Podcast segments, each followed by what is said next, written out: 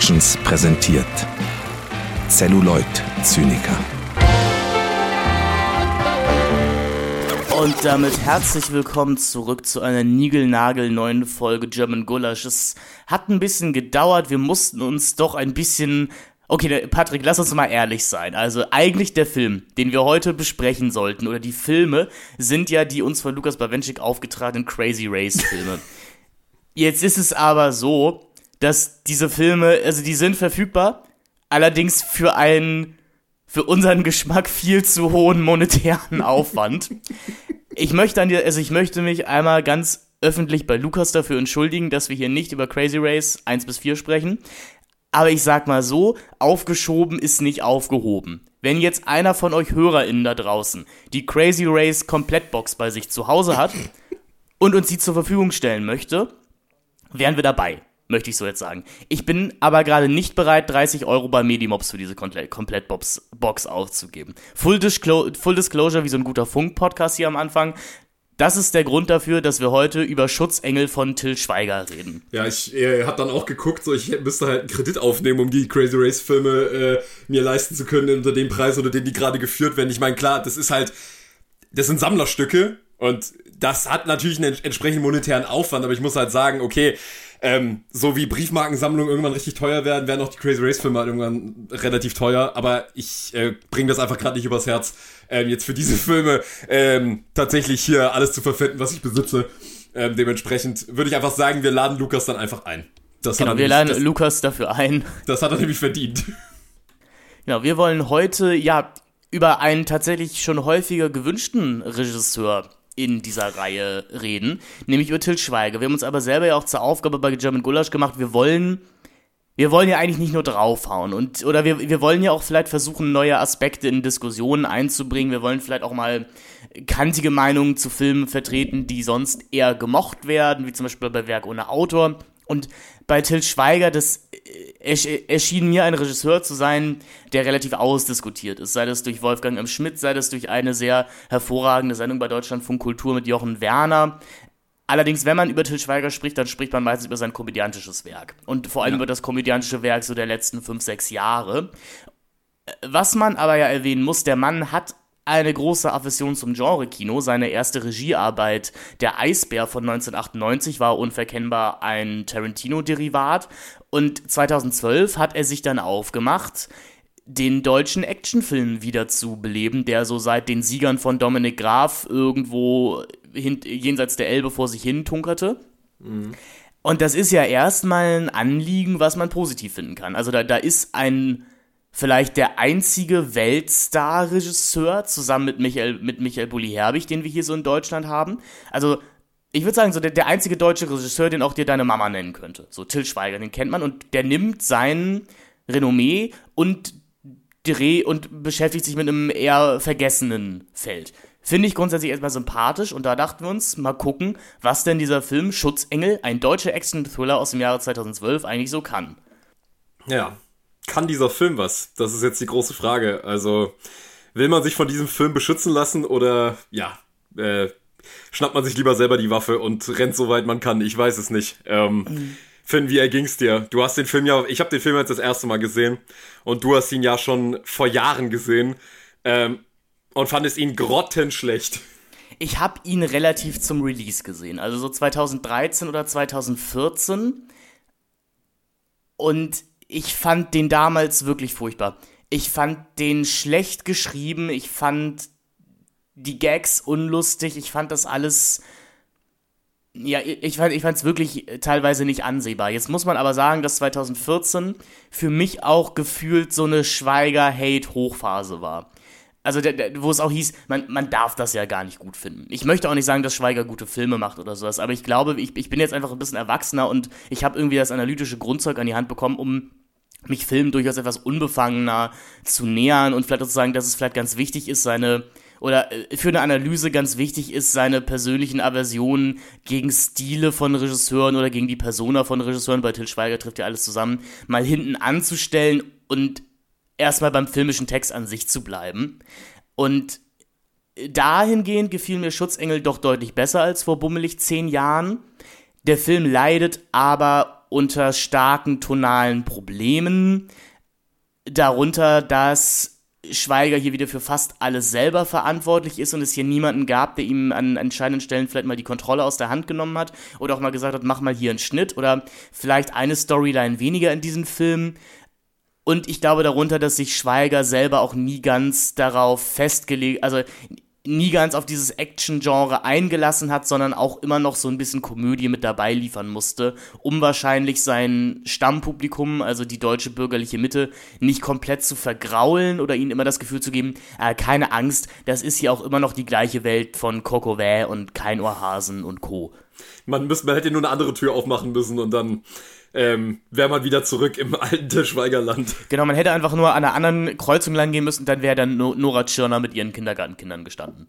Oh, das wäre ein Film gewesen, weißt du? Wenn Luna Schweiger einfach zwischendurch mal diese Kinder überfahren hätte, so als Cameo-Auftritt. Ähm, also verpasste Chancen fürs Schweiger Cinematic Universe, möchte ich an dieser Stelle hier sagen. Aus welchem Film ist nochmal diese, diese Szene mit dem Typen mit diesem irgendwie 30, irgendwie 80 Zentimeter Schwanz, der frühs Kaffee macht. Äh, das ist Zweierküken. Das ist Zweierküken. Ja, Ken Duken, mit, äh, Ken Duken als der Typ mit dem Eiffelturmpimmel. Ja, also ich frage mich halt, ob man irgendwie in Schutzengel auch was damit hätte machen können. Also, dass er irgendwie, weiß ich, das ist der Endboss, der dann sein, eben sein Eiffelturmpimmel als Waffe benutzt oder so. Und dann so ein Schwert, gibt's dann so einen Schwertkampf zwischen Till Schweiger und dem Eiffelturmpimmel. Also, das wäre also ein bisschen wie bei Ex-Drummer, so?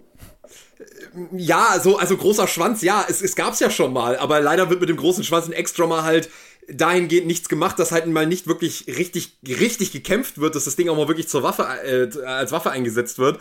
Und ich glaube, Til Schweiger hat hier wirklich einfach eine Chance verpasst. Einfach mal komplett falsch abgebogen. Anstatt diesen diese Figur wieder zu implementieren und dann eben so ein intertextuelles Geflecht so im Geiste eines Christian Krach zu machen, dass dann Figuren wieder auftauchen oder Figurentypen und warum daraus nichts gemacht wurde, dass der Oberboss, also das Überheiner Lauterbach eben noch der Eiffelturmpimmel steht, habe ich irgendwie nicht so ganz verstanden im Nachhinein, warum man da nicht die Chancen genutzt hat, die da waren.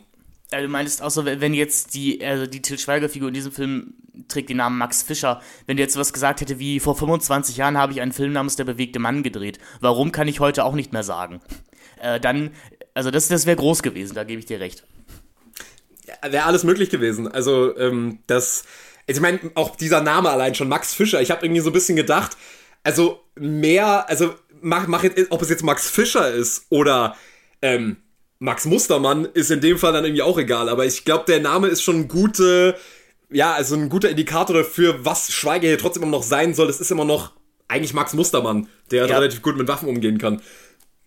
Aber das muss man ihm erlassen. Er hat ja tatsächlich ein Waffentraining gemacht für den Film und das sieht alles sehr kompetent aus. Ja, muss absolut. Ich, muss ich dem guten Mann lachen. Also wie, wie, also allgemein wie eigentlich alle Figuren hier die Waffen nachladen, wie sie sich bewegen das ist schon voll okay. Also das muss sich nicht verstecken vor äh, amerikanischer Genreproduktion.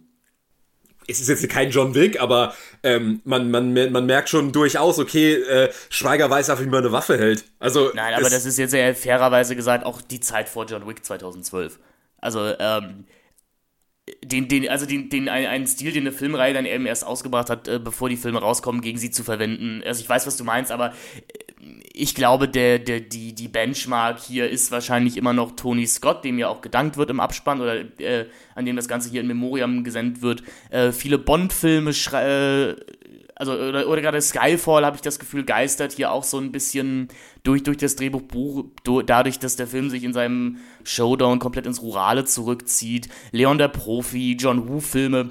Es wirkt alles ein bisschen 90er in diesem Film. Ich, ich, ich würde halt auch nicht sagen, ich, ich würde auch nicht John Wick gegen diesen Film halten wollen. Ich würde einfach nur sagen, ähm, das, also da sind noch Levels dazu. Und ich meine, es gab ja vor John Wick, also John Wick ist ja auch nicht ein Original, sondern das ist ja auch alles im Prinzip zusammengeklaut aus dem Hongkong-Kino und aus John Woo und so weiter. Also ähm, da ist ja durchaus auch schon die, äh, da sind ja die Referenzen ja auch mit drinnen. Und es gab, es geht schon besser, aber ich würde halt sagen, für das, was ich erwartet habe, als ich gehört habe, Till Schweiger in einem Genrefilm, wo er so einen äh, ja durchaus kompetenten KSK-Soldaten mit der Waffe spielt, dachte ich so, äh, was wird denn das? Aber er kann das. Und ich meine, gut, er sah ja auch in den Glorious Bastards nicht so schlecht mit Waffen aus. Das kann er durchaus gut.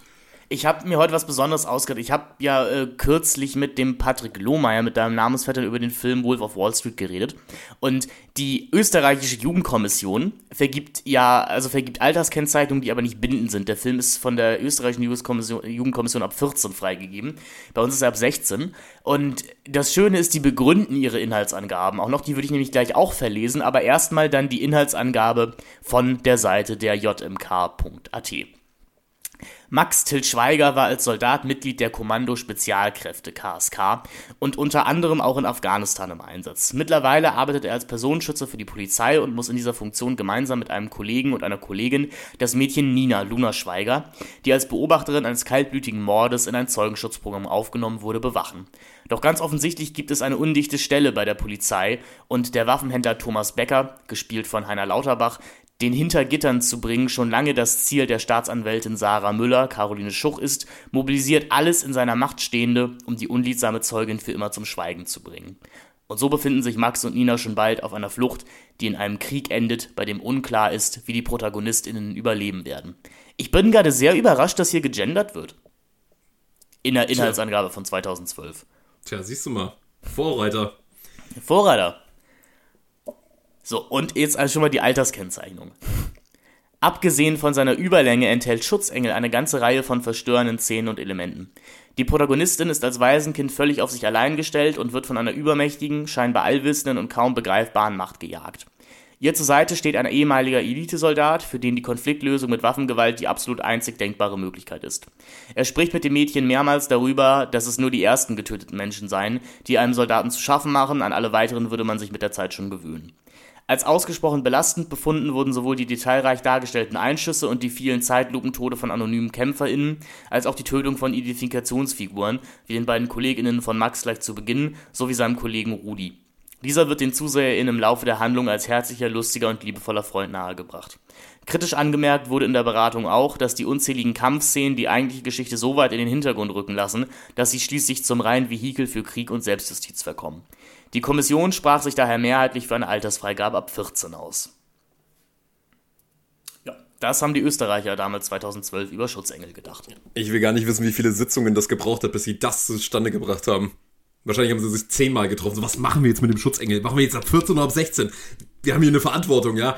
Ähm, weil wenn zu viele Leute das im Kino, wenn zu viele junge Leute das im Kino sehen, um Gottes Willen, der gute Till. Also tatsächlich ab 16 sind sehr selten Filme bei der, ähm, bei der Jugendkommission. Mhm. Also das, äh, weil ich mag an denen, dass die tatsächlich ihr jugendliches Publikum schon sehr ernst nehmen mhm. und meistens auch immer in ihre Beurteilung reinschreiben, ab welchem Alter Kinder in der Lage sind, zum Beispiel irgendwie Satire als Satire zu erkennen.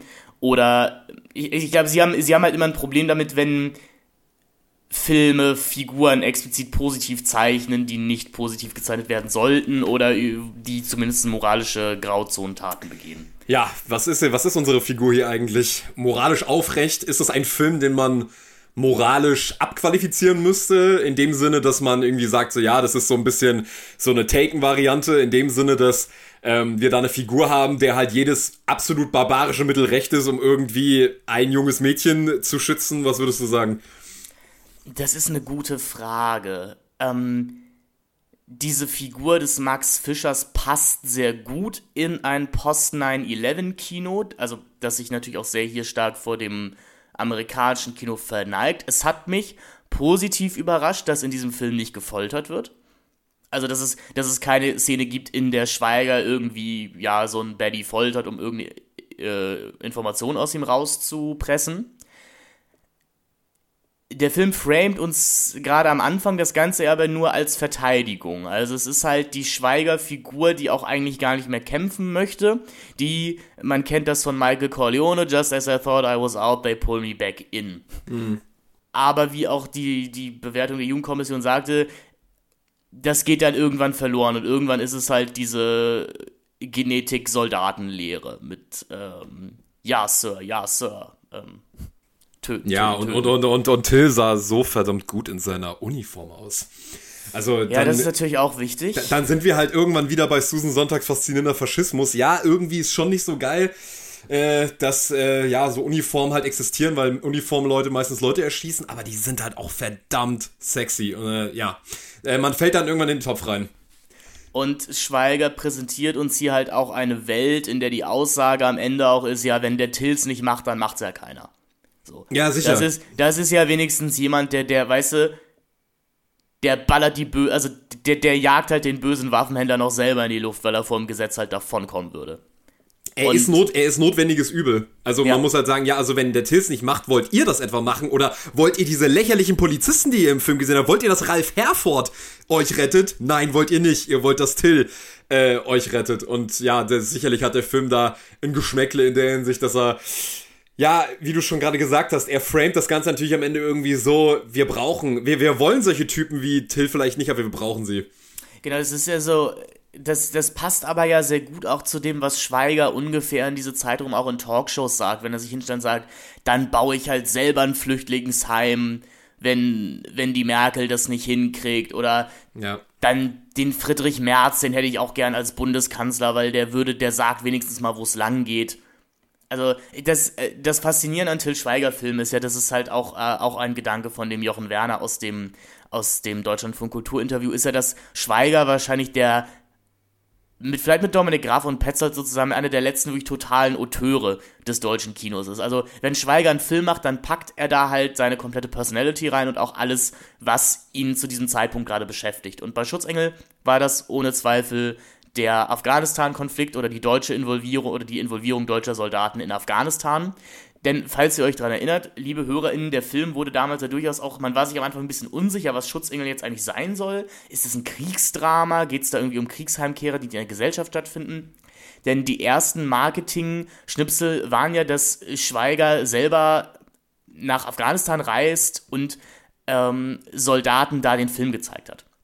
Dann gab es irgendwie so einen Trailer eben mit, mit Soldaten, die ganz ergriffen waren und meinten, wie glücklich sie jetzt wären, dass es diesen Film gibt und wie verstanden sie sich da fühlen würden. Das sehe ich in dem Film jetzt nicht. Ich war allerdings auch nie als Soldat in einem Kriegskonflikt.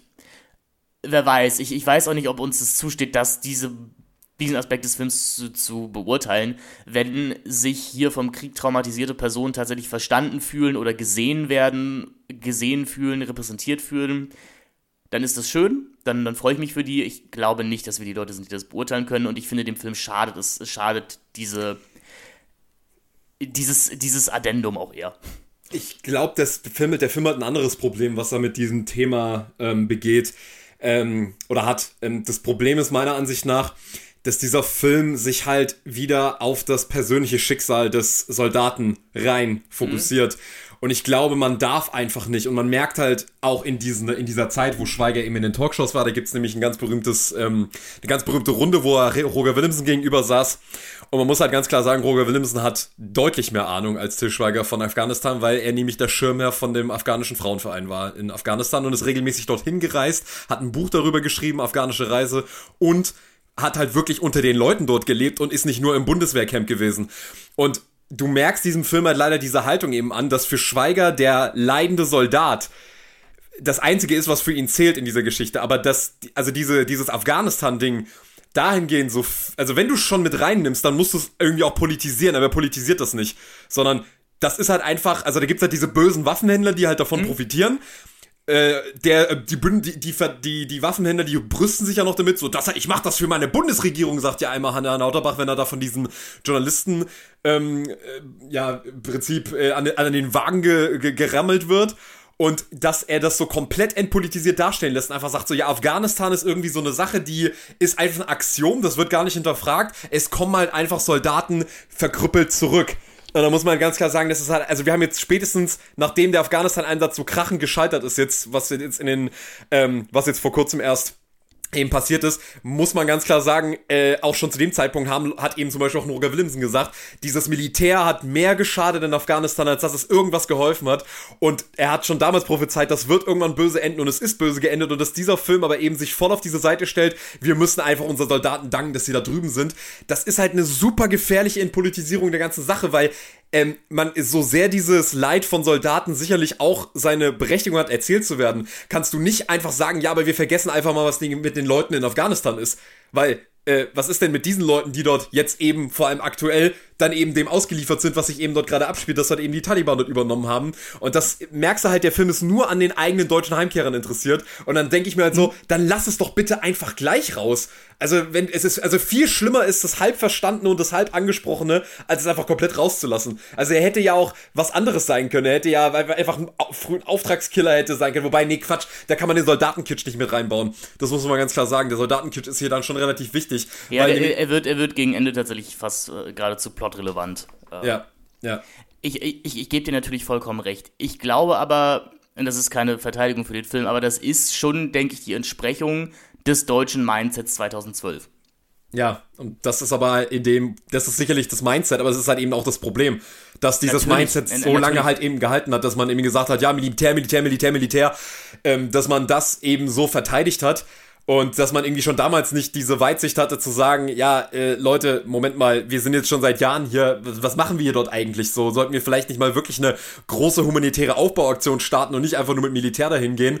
Aber das ist halt eben so das Problem, der Film, ich glaube, der Film hätte vielleicht sogar ein bisschen besser sein können, wenn er mehr als ein reiner, ähm, ja, so, so, so ein einziger Jagdfilm geworden wäre. Also wenn er, wenn er vielleicht wirklich irgendwie vielleicht was Ermittlerisches gehabt hätte, irgendwas mit, wenn er schon das Thema mit drin hat, irgendwas mit einer Verschwörung, ich weiß es nicht, oder irgendwas, was auf einen größeren Kontext verweist, aber ich habe mich die ganze Zeit gefragt, wofür braucht er diesen ganzen Rahmen? Also es ist, es ist, dieser, dieser ganze Waffenhändler-Plot ist so komplett sinnlos. Also, warum ist Heiner Lauterbach nicht dann einfach gleich der große Gangsterboss? Das verstehe ich halt einfach ja, nicht. Ja, genau, was du eben halt auch schon zum Entpolitisierenden gesagt hast. Der Film präsentiert uns das ja auch so, als ob das einzige Problem im System halt ein Heiner Lauterbach wäre. Ja, natürlich. Der, also, weil man muss ja sagen, die Idee eines Verschwörungsthrillers ist hier und da gegeben. Eben mit Heiner Lauterbach, der die gesamte deutsche Justiz in der Tasche hat. Ähm, wir sehen ja unter anderem Rainer Bock als den Oberstaatsanwalt, den, den Lauterbach in der Tasche hat, der dann auch sowas sagt, der diesen typischen Satz sagt, ja, wenn ich untergehe, gehst du mit unter. und wenn Lauterbach dann stirbt am Ende des Films durch, durch eine Autobombe, wo in dem, bei, der, bei dem der Film impliziert, dass die Schweiger-Figur das war, dann atmen ja wirklich alle diese vorher korrupten Figuren auf, als wäre, ja, als, als ob ihr Deal mit dem Teufel jetzt endlich durch wäre. So, also wie, wie die Deutschen nach 1945, die aus einem Schlaf erwachten und, und sich die Augen rieben. Ähm, oh, Gott sei Dank, Gott sei Dank ist der Adi endlich tot. Oh, jetzt kann ich endlich, jetzt kann ich endlich wieder Sozialdemokrat sein. Und das, das spricht natürlich, wie gesagt, auch von einem sehr limitierten Verständnis von Politik und von, von Kriegstreiberei an sich. Ja, sicher. Also ich meine, ich muss halt ganz ehrlich sagen, ich war mir nicht so ganz sicher, als Heiner Lauterbach in dieser Hart aber fair Sendung bei äh, Herrn Plasberg äh, saß. Ein Highlight gerade. Ein Highlight, als, äh, als, als, als, als Plasberg auf einmal auftaucht. Ähm, sehr, sehr, sehr, sehr, sehr, also der Film gibt sich ja schon wirklich Mühe, das authentisch darzustellen. Mhm. Ähm, dieser ganze Medienrummel um diesen Waffenschieber, wo ich mir auch die ganze Zeit so gedacht habe, also, dass auf einmal das, das CNN auf einmal nach Deutschland reist, um darüber zu äh, berichten, dass der Typ in seinem Hotelzimmer einen Kellner erschossen hat. Ähm, da dachte ich mir die ganze Zeit so, also wirklich jetzt? Also ist CNN wirklich so heiß darauf? Das russische Staatsfernsehen, äh, das russische Fernsehen auch? Ähm, wo ich so sagte, hä, also warum macht das so internationale Wellen, als ob das jetzt in Russland oder in, ähm, in, in, in, in England irgendjemand interessiert, dass irgend so ein das. Ja das, ja, das dachte ich mir halt am Anfang auch und das, da erwischt einen der Film nicht gleich auf den besten Fuß mit, da könnte ich dann auch sagen, hm, kann man vielleicht schlucken, denn was ich ganz spannend fand, ist, die deutsche Berichterstattung ist jetzt nicht von den Top-Sendern, so. Also wir sehen hier häufig N24, die, die uns berichten über die Ereignisse in diesem Film und vielleicht soll das also auf einer ähnlichen Seite international gewertet sein. Sie versuchen es halt damit zu rechtfertigen, dass eben diese Heiner Lauterbach-Figur ein international bekannter Waffenschieber ist und auch häufiger in den Medien stattfand, weil es da eben jahrzehntelang lang, lange Korruptionsgeschichten gibt. Und das, also ich, ich gebe dir recht, es ist ein bisschen unglaubwürdig, aber es ist schon kompetent inszeniert. Das ist eine funktionierende Montage, die uns da gezeigt wird. Das gibt uns recht schnell alle Informationen, die wir über diese Lauterbach-Figur brauchen. Aber das Problem ist halt, habe ich irgendwann das Gefühl, nicht, dass er der Waffenschieber ist, sondern dass er halt diesen Mord begangen hat. Das ist halt die einzige moralische Korruption, die man ihm halt wirklich und genau, äh, die man ihm halt vorwerfen könnte. Und ich glaube, das ist genau der Punkt, worauf ich jetzt gerade eben hinaus wollte. Bei dieser Plasberg-Sendung, ich war mir nicht sicher, auf wessen Seite steht der Film in dem Moment da eigentlich? Also der macht ja im Prinzip, der, er, er hat ja diese klassische Kriegstreiber-Rhetorik, so ja, Sicherheit ist eine Notwendigkeit, so wie Wasser und da werden halt, äh, da wird halt Militarisierung wird halt ähm, naturalisiert und ich dachte halt so, also irgendwie ist das auch ein bisschen Werbung für diese Haltung, oder? Also irgendwie lässt er ihn, lässt er Heiner Lauterbach da irgendwie so ein bisschen zu cool aus der Nummer rausgehen. Und das Einzige, was halt an Heiner Lauterbach dann eben kritisierungswürdig ist, ist, dass er lügt. Und zwar in Bezug auf diesen Mord. Aber, aber nicht, aber nicht, dass er irgendwie der Waffenschieber ist, sondern da habe ich so ein bisschen das Gefühl, naja, also der Film hat da irgendwie schon so ein bisschen diese Haltung, so, naja, wir müssen uns ja irgendwie verteidigen und so weiter und deswegen brauchen wir solche Typen. Und ich glaube, das, ich glaube, das Entscheidende an solchen Waffenschiebern ist ja, das Schlimme ist, das sind ja immer die Hintermänner. Das sind ja eher solche Typen wie in Lord of War. Ja, würde ich gerade sagen, also die, die würden halt eigentlich nicht diese Prominenz besitzen. Ja, so, eben. Weil, keine Ahnung, we weißt du, wie der Vorsitzende die Vorsitzende von Heckler und Koch aussieht? Keine Nein, Ahnung. aber ich weiß, dass, Frau, dass Frau Stark-Zimmermann in der, in, in, in, bei Lanz sitzt und dann Werbung für die macht. Genau. Ähm, genau, das ist der Punkt. Die Politiker sitzen dann eben dann da und machen halt eben ihre Lob äh, lassen halt ihre Lobbyarbeit spielen. Oder die Lobbyarbeit, die an ihn verrichtet wurde, dass dann eben äh, für Waffen geworben wird. Also das ist halt so ein bisschen so ein, so ein Rahmen, wo ich irgendwie so dachte, also ich meine, wir müssen, also ich meine, man kann natürlich uns jetzt vorwerfen bei dieser Diskussion, dass wir irgendwie bei diesem Film vielleicht jetzt uns auf Sachen fokussieren, die der Film gar nicht will, aber ich glaube, wir müssen darüber reden, weil ähm, ich glaube, diese Waffengewalt, die Til Schweiger hier ausübt, die steckt sehr im Zusammenhang mit diesem Rahmen des Waffenschiebens und des Krieges und so weiter, ähm, dass man Und das irgendwie, dass das ja, des sogenannten gerechten Krieges, den, den Schweiger hier halt kämpft. Ne? Exakt, ja. Und, und, und vor allem, wie oft hier Kriegsvergleiche gebracht werden von den Medien. Also, ich musste einmal wirklich auflachen, weil ich wirklich so dachte, soll das jetzt ein Scherz sein? Wo nämlich ähm, diese Szene, wo Axel Stein erschossen wird und dann in dieser, dieser erste große Schießerei stattfindet. Und wenn dann die Reporterin sagt, die, äh, was, was war das? Irgendwie die Polizei spricht von nichts anderem als irgendwie kriegsähnlichen Zuständen. Und dann dachte ich irgendwie so, Leute, da ist eine Wohnungstür gesprengt worden und es haben sich ein paar Sicherheitsleute über den Haufen geschossen. Also, ich glaube, kriegsähnliche Zustände, das ist irgendwie eine Formulierung, die verbietet sich in so einem Kontext schon etwas. Und dann gibt es aber schon wieder eine andere Szene, wo, glaube ich, auch schon wieder von irgendwelchen Schlachtfeldern und so weiter gesprochen Ja, wird. das Wo ist ich, nach der Krankenhausschießerei. genau, wo ich dann irgendwie immer so, wo ich dann jedes Mal so dachte, also der Film ist schon sehr verliebt in diese Vergleiche mit so, ja, also der Krieg ist irgendwie jetzt auch irgendwie im eigenen Land. Also der, der findet irgendwie in unserem eigenen Land auch statt und ähm, wir sollten auch irgendwie auch innenpolitisch mal aufpassen, dass, es nicht, dass uns das nicht zu Hause auch noch passiert. Wegen diesem ganzen, wegen diesem ganzen korrupten Apparat. Aber der ganze korrupte Apparat ist ja nicht an und für sich korrupt, sondern es sind wieder die Maulwürfe. Es sind wieder die vereinzelten bösen Individuen. Also es, da gibt's ja sogar einmal den Satz, der glaube ich von Luna Schweiger gesagt wird, gehen wir einfach mal zu den guten Polizisten. Ja, genau. Wir finden einfach ein paar gute Polizisten. Ähm, Genau. Ich fand noch richtig, wie du das, du, ähm, um die Plasberg-Sequenz vielleicht noch einmal abzuschließen, ähm, das ist auch nur ein Addendum zu dem, was du gerade noch gesagt hast, mit diesem, das Schlimme an der Lau Lauterbach-Figur laut dem Film ist halt, dass er nicht ehrlich ist. Und das ist nämlich dann auch das Schlimme in der Version, die Plasberg hier selber spielt. Wo du nämlich meintest, du bist dir gerade nicht sicher, auf wessen Seite der Film steht, denn es entbrennt dann ja ein Streit darum, dass Plasberg gerade Informationen geleakt hätte, die man im Vorgespräch als confidential abges abgestuft hätte. Ja. Und Lauterbach sitzt dann und sagt, ah, Herr Plasberg, wir haben doch, äh, wir haben doch darüber gesprochen, dass wir darüber nicht reden wollen. Und ich habe das Gefühl, da kommt auch wieder diese sehr konservative Rhetorik von, also du darfst schlimme Sachen machen, aber dann musst du wenigstens ein Ehrenmann sein, ne? Also so, das ist so dieses, Uwe Boll schrieb zum Beispiel in seiner Biografie damals, dass er äh, immensen Respekt vor Helmut Kohl hätte, weil er die Spendernamen nie preisgegeben hätte. So.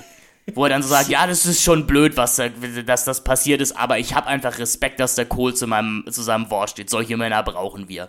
Und ich habe das Gefühl, solche Männer mag Til Schweiger auch. So. Also Schweiger mag einfach Männer, die zu ihrem Wort stehen. So. Ich glaube, ich glaube, das Problem ist, dieser R-Begriff, der ist halt universal. Also es ist egal, für was du einstehst, wenn du es tust, hast du schon mal irgendwie Credit Points in dieser Til Schweiger Welt. Also da ist es auch egal. Also in dem, also um das, um das jetzt mal überspitzt zu sagen, also da wäre natürlich auch ähm, der, der, der, der Nazi vor Gericht, der dann eben seine ganzen Leute nicht preisgeht, so, das ist natürlich auch irgendwo ein Ehrenmann, weil der lässt seine Kameraden halt nicht, äh, halt nicht Und dann drauf sind wir auch direkt wieder bei der, Kriegs, äh, bei der Kriegsrhetorik. Da sind wir gleich wieder bei der Kriegsrhetorik. Also ich meine, ähm, w- ironischerweise, ironischerweise steht Till Schweiger in den Glorious Bastards auf dem Hügel, während Eli Roth genau so einen Typen verprügelt und ihm mit einem Baseballschläger in den Schädel eintrümmert. Ähm, nämlich in dieser Sequenz in den Glorious Bastards, wo sie diesen äh, Nazi einpacken und die wollen, dass er die Stellung verrät. Und er macht das nicht.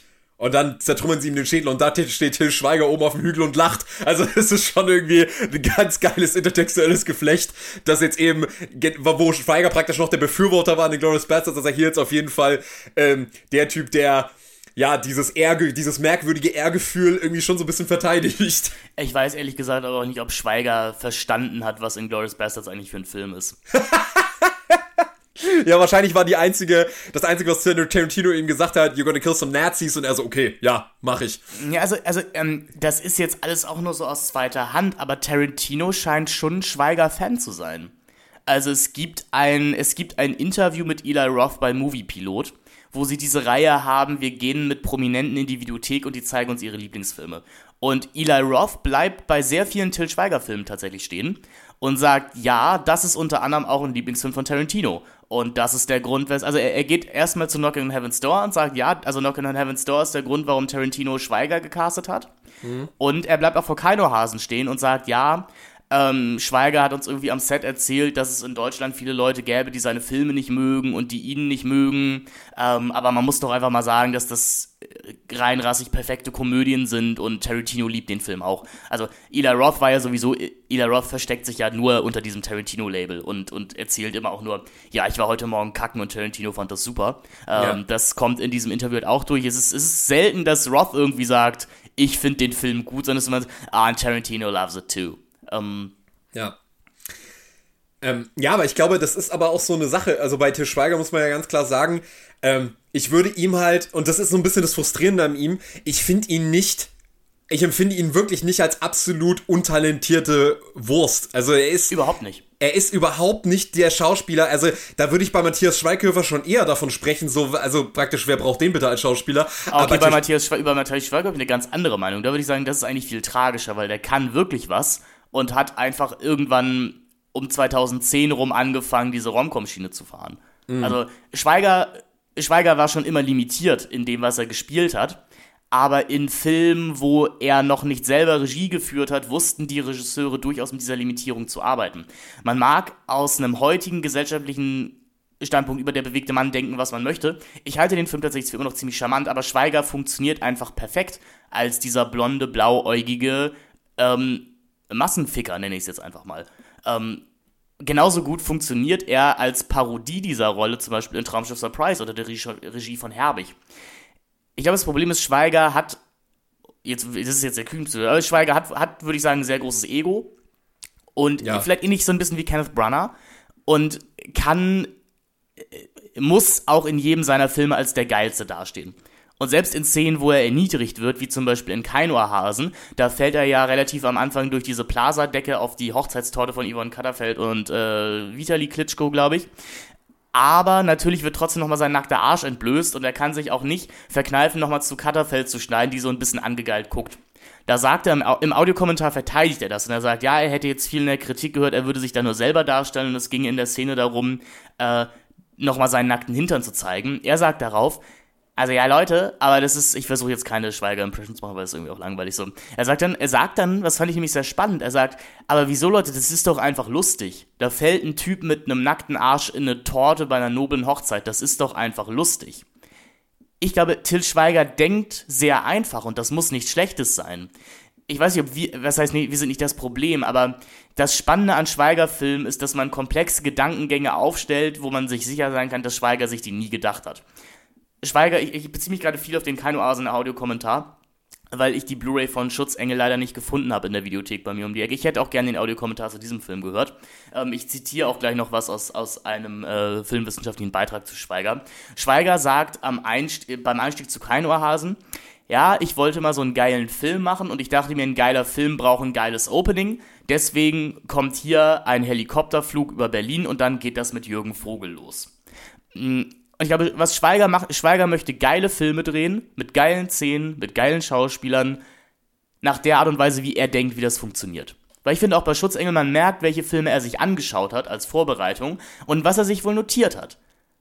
Aber er ja. hat so ein bisschen vergessen, dass vielleicht manche Sachen nicht zusammenpassen. Also, dass du dich entscheiden musst, ob du Hard Boiled machen möchtest oder Leon der Profi oder Taken. Also, dass das vielleicht alles auch Filme von Regisseuren mit einem sehr klaren Stil sind, die sich nicht unbedingt mischen lassen. Ja, das ist auch einfach sein Grund hat, warum das separate Filme sind. Also, das hat irgendwie seine Gründe, warum es mehrere Filme sind, die einfach, wo Regisseure, wie du gerade eben gesagt hast, eben erkannt haben, ja, vielleicht fokussiere ich mich mal lieber darauf. So, vielleicht mache ich mal das. Vielleicht mache ich einfach mal einen Leon der Profi, einfach mal wirklich so eine so einen lupenreinen Buddy-Film zwischen jungen zwölfjährigen Mädchen und äh, und und eben erwachsenen Killer, was dann eben in der Director's Cut Version dann eben auch in so eine äh, so eine so eine sexuelle Komponente bekommt oder du machst das halt so wie in Taken so ich mache halt einfach einen straight up ähm, Revenge Film ähm, wo halt aber auch nichts anderes passiert. Also der, ja. ich meine, Liam Neeson kriegt ja überhaupt keine Charakterisierung eigentlich mehr oder weniger, abgesehen von den ersten 20 Minuten. Und der Rest des Films ist einfach nur Liam Neeson tötet Albaner. Äh, und, und zwar massenweise. Also, äh, ich meine, über diesen, diese, dieser Film hat auch, ist, ist dahingehend auch super problematisch, aber der ist wenigstens sehr konsequent und geht halt, und das, darüber müssen wir jetzt auch unbedingt reden, er geht halt nur 90 Minuten. Und ich, ganz ehrlich, Schutzengel wäre so viel besser, wenn er einfach 90 Minuten gehen würde. Ja. Weil ich habe nach eineinhalb Stunden auf die Uhr geschaut, weil ich wirklich nicht mehr konnte. Und ich dachte wirklich so, Alter, verdammt nochmal, das geht noch eine halbe Stunde. Und ich dachte wirklich so, ey, wenn der jetzt vorbei wäre, perfekt. So. Aber dann hätte ich dem vielleicht sogar noch irgendwie Durchschnitt anrechnen können. Aber als er dann noch eine halbe Stunde ging, dachte ich wirklich so, nee, Schweiger, so geht das nicht. Du kannst nicht äh, zwei Stunden Genrefilm machen, wenn die halbe Stunde, die du dir da extra Zeit nimmst, nur aus Szenen besteht, wo es um so richtig schmierige Seifenoper-Romcom-Konflikte mhm. und Dialoge geht. So mit, ach ja, ähm, Kar Caroline Schuch und ich, wir waren früher mal zusammen und oh, wir müssen mal wieder zusammenkommen und oh, wir waren früher in Brighton und wollten ein Bed and Breakfast aufmachen und so.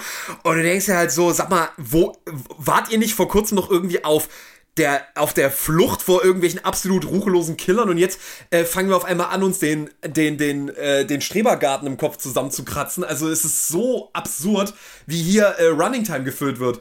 Ja, Schweiger wechselt dann auch irgendwie aus der doch sehr kompetenten Action-Ästhetik, die er hier bedient, also aus diesem so ein bisschen unterkühlten Blau-Grauen, dann wieder in seine Standard-Sepia-Kaminfeuer.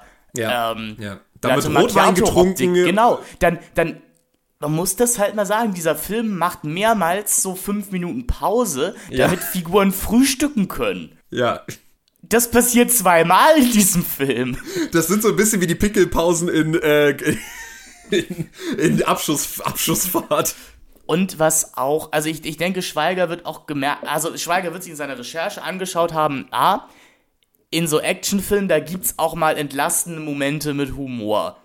Das heißt, das brauche ich auch in meinem Film. Jetzt ist aber das Problem natürlich, oder was heißt Problem? Ich glaube, wenn man Schweiger-Fan ist und auch Fan der Schweiger-Comedy ist, dann vielleicht kann man dann hier lachen bei Schutzengel.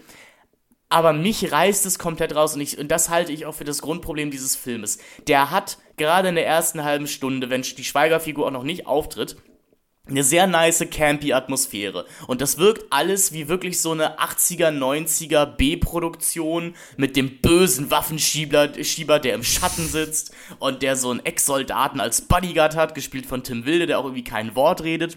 Das macht schon richtig Spaß und dann gibt's halt einen omnipotenten Polizeichef gespielt von ähm, Herbert Knaub, also ein kleines Sieger-Cameo ist dann irgendwie auch noch drin. Der ist natürlich Alkoholiker äh, und es ist, es ist alles ganz herrlich. Aber ich denke mir, Till, entweder machst du so einen Film, also wirklich so einen Film, wo wir keine Lampen sehen, sondern Lampen in Anführungszeichen. Oder du machst halt einen ernsthaft berühren wollenden Film über posttraumatische Störungen und wieder Ankommen in der Gesellschaft und Waisenkinder. Aber du kannst nicht beides zusammen machen. Du kannst nicht in, du kannst nicht in einer Szene Kostja Ullmann, Caroline nee. Schuch und Herbert Knaub Sylvester Stallone Witze machen lassen, um dann in der nächsten Szene Luna Schweiger erzählen zu lassen, wie sie im Heim verprügelt und misshandelt wurde. Das passt nicht zusammen. Und es ist einfach zu viel Ballast. Es ist viel zu viel Ballast. Das nimmt komplett die Leichtigkeit aus diesem Stoff raus. Dieser, dieser Stoff muss, wie du schon gerade gesagt hast, diese erste halbe Stunde, man hätte so viel Spaß haben können mit diesem Schwachsinn. Und weil man dann aber unbedingt dann irgendwas aussagen will mit diesem Scheiß, hat man dann eben das Problem, dass man dann eben komplett eben dieses Leichtfüßige rausnimmt und dadurch wird einfach alles viel zu grimmig und du weißt halt einfach gar nicht, okay, kann ich jetzt gerade Spaß haben mit diesem Film? Oder ist es gerade echt einfach nur, ähm, ist es gerade einfach wirklich nur so wieder schon ein komplett verkitschter, gewaltverherrlicher Scheißdreck. Also ich bin mir da irgendwann nicht mehr ganz sicher gewesen, was ich von dem halten soll, weil ähm, ich hätte ganz gerne einfach mal Spaß gehabt mit so einem Genrefilm, der sich da so in den ersten 20 Minuten angekündigt hat. Auf jeden Fall, also ich wusste, um vielleicht mal in einem Satz so zusammenzufassen, was ungefähr das Achtung, böses Wort, Mindset sein muss, mit dem man mit diesem Film Spaß haben kann. Uah. Da gibt es. Uah, das hast du grad nicht gesagt. Ja. Da gibt es von uns schon erwähnt, also es passiert eben dieser Anfangsmord. Ähm, Luna Schweiger und Jakob Matschins, ihr Freund, sind in so einem Nobelhotel, äh, albern da ein bisschen rum. Und dann kommt eben Heiner Lauterbach, der böse Waffenhändler, äh, Waffenschieber, weil da steht so ein MacBook halt mitten auf dem Tisch. Und wie man das immer so hat, hat man als böser Waffenschieber natürlich die kompromittierenden Dateien immer direkt geöffnet äh, auf, auf, auf, seinem MacBook. Man kennt es. Er wollte gerade seinen Google-Verlauf löschen. Genau. Er, er wollte halt gerade so ein bisschen Business machen und hat halt dieses Dokument böse Waffenlieferung in Klammern nicht der Bundesregierung erzählen, Klammer zu, äh, gerade noch offen. Und ehrlich gesagt dachte ich mir schon so, ah, okay, die Art von Film ist das. Ja, warum denn nicht? Meinetwegen.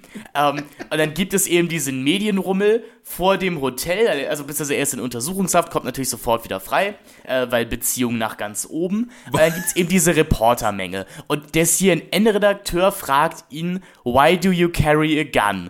Und Heiner Lauterbach dreht sich um und sagt, because I have the right to. Und da dachte ich mir, ah, okay, ich, da, das ist diese Art von Film. Es wird mich auch nicht überraschen, wenn sich jetzt irgendeine Schauspielerin gleich ausziehen muss, um zu duschen oder sowas. Ja. Ähm, also, das ist das, was Christian Albert verstanden hat, wie so ein Actionfilm aussehen muss in seinen Till Schweiger Tatorten. Die emulieren nämlich diese, diese Action-Camp, ich weiß nicht, ob es dafür ein besseres Wort gibt, aber diese, diese Action-Camp-Ästhetik wesentlich besser. Denn die die, Sa- die, ja, die, die Sache, die Sache ist halt die, ich frage mich immer bei Camp, ich weiß nicht, was du dazu denkst. Ähm, Susan Sonntag sagt ja in ihrem Camp-Essay, dass Camp eigentlich etwas ist, das man nicht planen kann. Und ich glaube auch hier wieder, das ist schon alles sehr ernst gemeint. Ich glaube, das ja hat, aber das deswegen hat funktioniert's. Also, Genau, genau, deswegen funktioniert es als Camp. Also ich glaube, man muss schon sagen, das ist hier nicht Camp, der kalkuliert ist, sondern man soll Heiner Lauterbach schon als böse empfinden. Und als, und als machthungrig und so. Genau, aber halt auf die basalste Art, die geht. Ähm, es gibt ja einen bestimmten Rezeptionsmodus bei so Actionfilmen, mit dem man, oder nicht nur mit, dem- bei, mit Genrefilmen, mit denen man einfach rechnet und denen man vielleicht auch manche Sachen verzeiht, die man anderen Filmen jetzt nicht verzeihen würde. Also wie gesagt, wenn ich, ich bleib bei diesem Beispiel mit der Frau, die sich auszieht, um zu duschen und das wird von der Kamera komplett ausgewalzt. Wenn das in so einem Schlock-Horrorfilm passiert oder in einem italienischen 70er Film oder so, dann habe ich damit Spaß. Oder einen Brian De Palma Dress to Ja, Kill oder, die oder, ersten fünf ja, oder Minuten. so ein Brian De Palma-Film, da habt ihr damit Spaß, weil dann habe ich das Gefühl, da sitzt ein Regisseur dahinter, der genau weiß, was ich gerade denke. Ja. Also der mit mir Spaß hat. Wenn das aber in einem Werk ohne Autor passiert, dann, dann spreche ich halt von Exploit äh, dann spreche ich halt von Sexploitation und von Titillation. So. Um vielleicht auch einmal, wenn ich das häufiger auch mal erreicht hat, weil ich häufig mal hörte, ich wäre ja auch so inkonsequent irgendwie, was, was meine Bewertung von Darstellung von Frauen in Filmen äh, angehen würde, ist. Und ich denke, vielleicht bin ich das, aber ich, gucke da doch auch sehr einfach, was der Film sein möchte. Und bei, Schwei bei Schweighöfer, ähm, bei Schutzengel bin ich mir den ganzen Film halt einfach nicht sicher, ob das in einer behaupteten Realität spielen soll oder in einer echten Re oder, oder eine Realität nachahmen möchte. So, weil, weil wenn es die behauptete Realität ist, in der Waffenhändler halt ihre, ihre wichtigen Dokumente im Hotelzimmer lassen und von, von brutalen Bodyguards begleitet werden und sowas, dann meinetwegen, aber dann zieh das halt auch durch. Dann will ich in der Hälfte des Films keine Diskussion darüber haben, wie schlimm das im Schützengraben ist und wie heldenhaft der Till war, als er aus dem Schützengraben rausgerobbt ist. So, dann darf, das darfst du da gerne auch drin haben, aber dann muss das, dann müssen das ein bis zwei Sätze sein. Oder du machst es halt wie Tony Scott in Man on Fire und konzentrierst dich die erste Stunde deines Films halt wirklich nur auf Familienkitsch. Aber dann, dann braucht man halt auch ein bisschen Mut. Dann braucht man halt auch ein bisschen Mut oder ein bisschen eine Agenda als Regisseur, die über ein Mixtape seiner liebsten Actionfilm-Klischees hinausgeht. es ist halt, das ist halt eben, wie du gerade sagst, es ist halt deswegen so disparat, weil es eben ähm, einfach ständig so ohne irgendeinen Sinn und Verstand und ohne Rhythmus immer wieder mal gewechselt wird, also tonal. Also wir haben nie, wie du gerade sagst, bei Man on Fire, ich meine, ich mag Man on Fire auch nicht, aber sicherlich ist der Film dahingehend einfach besser strukturiert, weil einfach eine Stunde, okay, wir kümmern uns jetzt wirklich nur um diesen Familienkitsch und dann machen wir anderthalb Stunden aber wirklich dann nur noch Schlachtpalette. So, aber dann ziehen wir da noch richtig durch und fangen nicht an, Denzel Washington zu zeigen, wie er dann auf einmal schon wieder auf irgendeiner Bank sitzt und jemandem seine Lebensgeschichte erzählt. Sondern da wird dann einfach anderthalb Stunden wirklich einfach um sich geschossen. Nee, und man muss ja sagen, also der, ich glaube, Schweiger in seinem Drehbuch ist sich schon be bewusst, dass die Max Fischer-Figur keine Figur ist, die über ihre Gefühle reden würde. Ja, sicher. Aber dann darfst du diese Figur halt auch nicht domestizieren, was Schweiger halt macht im Verlauf des Filmes. Also wie alle Till Schweiger-Filme müssen ja am Meer enden und ja. alle Probleme, die wir im Laufe des Films hatten, müssen irgendwie wieder in eine gesellschaftliche Mitte eingegliedert werden. Aber so funktionieren Actionfilme halt nicht. Ja. Also so funktioniert kein Rambo. Nee. Ne? Ähm, Rambo sitzt jetzt am Ende von Last Blood komplett Mutterseelen allein auf seinem Liegestuhl und nee, ich habe einfach im Schaukel schon merkt, das hat alles nichts gebracht. Der feiert halt nicht irgendwie mit seinen Besties in Brighton am, am Pier rum. Taxi Driver endet halt auch nicht irgendwie mit, mit einem, ach ja, und dann bin ich zurück zur Uni gegangen und äh, hab geheiratet. Nee, ähm, ich glaube, und das ist, das ist halt ein, ein Missverständnis ist so ein gemeines Wort, aber ich glaube, das ist einfach ein Missverständnis von Schweiger, was man in bestimmten Genres sehen möchte und was nicht, beziehungsweise wie man mit gewissen Figurenkonstellationen umzugehen hat. Das Problem ist, äh, die, wenn du deine Figuren halt so zeichnest wie Schweiger hier, dann rechtfertigt bis zu einem gewissen Grad einfach die, also die, die, die der, der Zweck heiligt die Mittel in dem Fall. Also praktisch, dass dieses ganze Blutvergießen war wert, damit am Ende die Kernfamilie wieder funktionieren ja, kann. Ja, genau. Und wenn du halt das so wie andere Filme machst, die sind halt dahingehend einfach ehrlicher, weil sie ihre Figuren, weil, weil die Gewalt immer auf diese Figuren rückreflektiert. Weil dadurch, dass es eben einsame Wölfe sind und meistens der dysfunktionale Menschen, äh, stellt das automatisch die Gewalt immer in Frage. So, wer führt das hier gerade aus?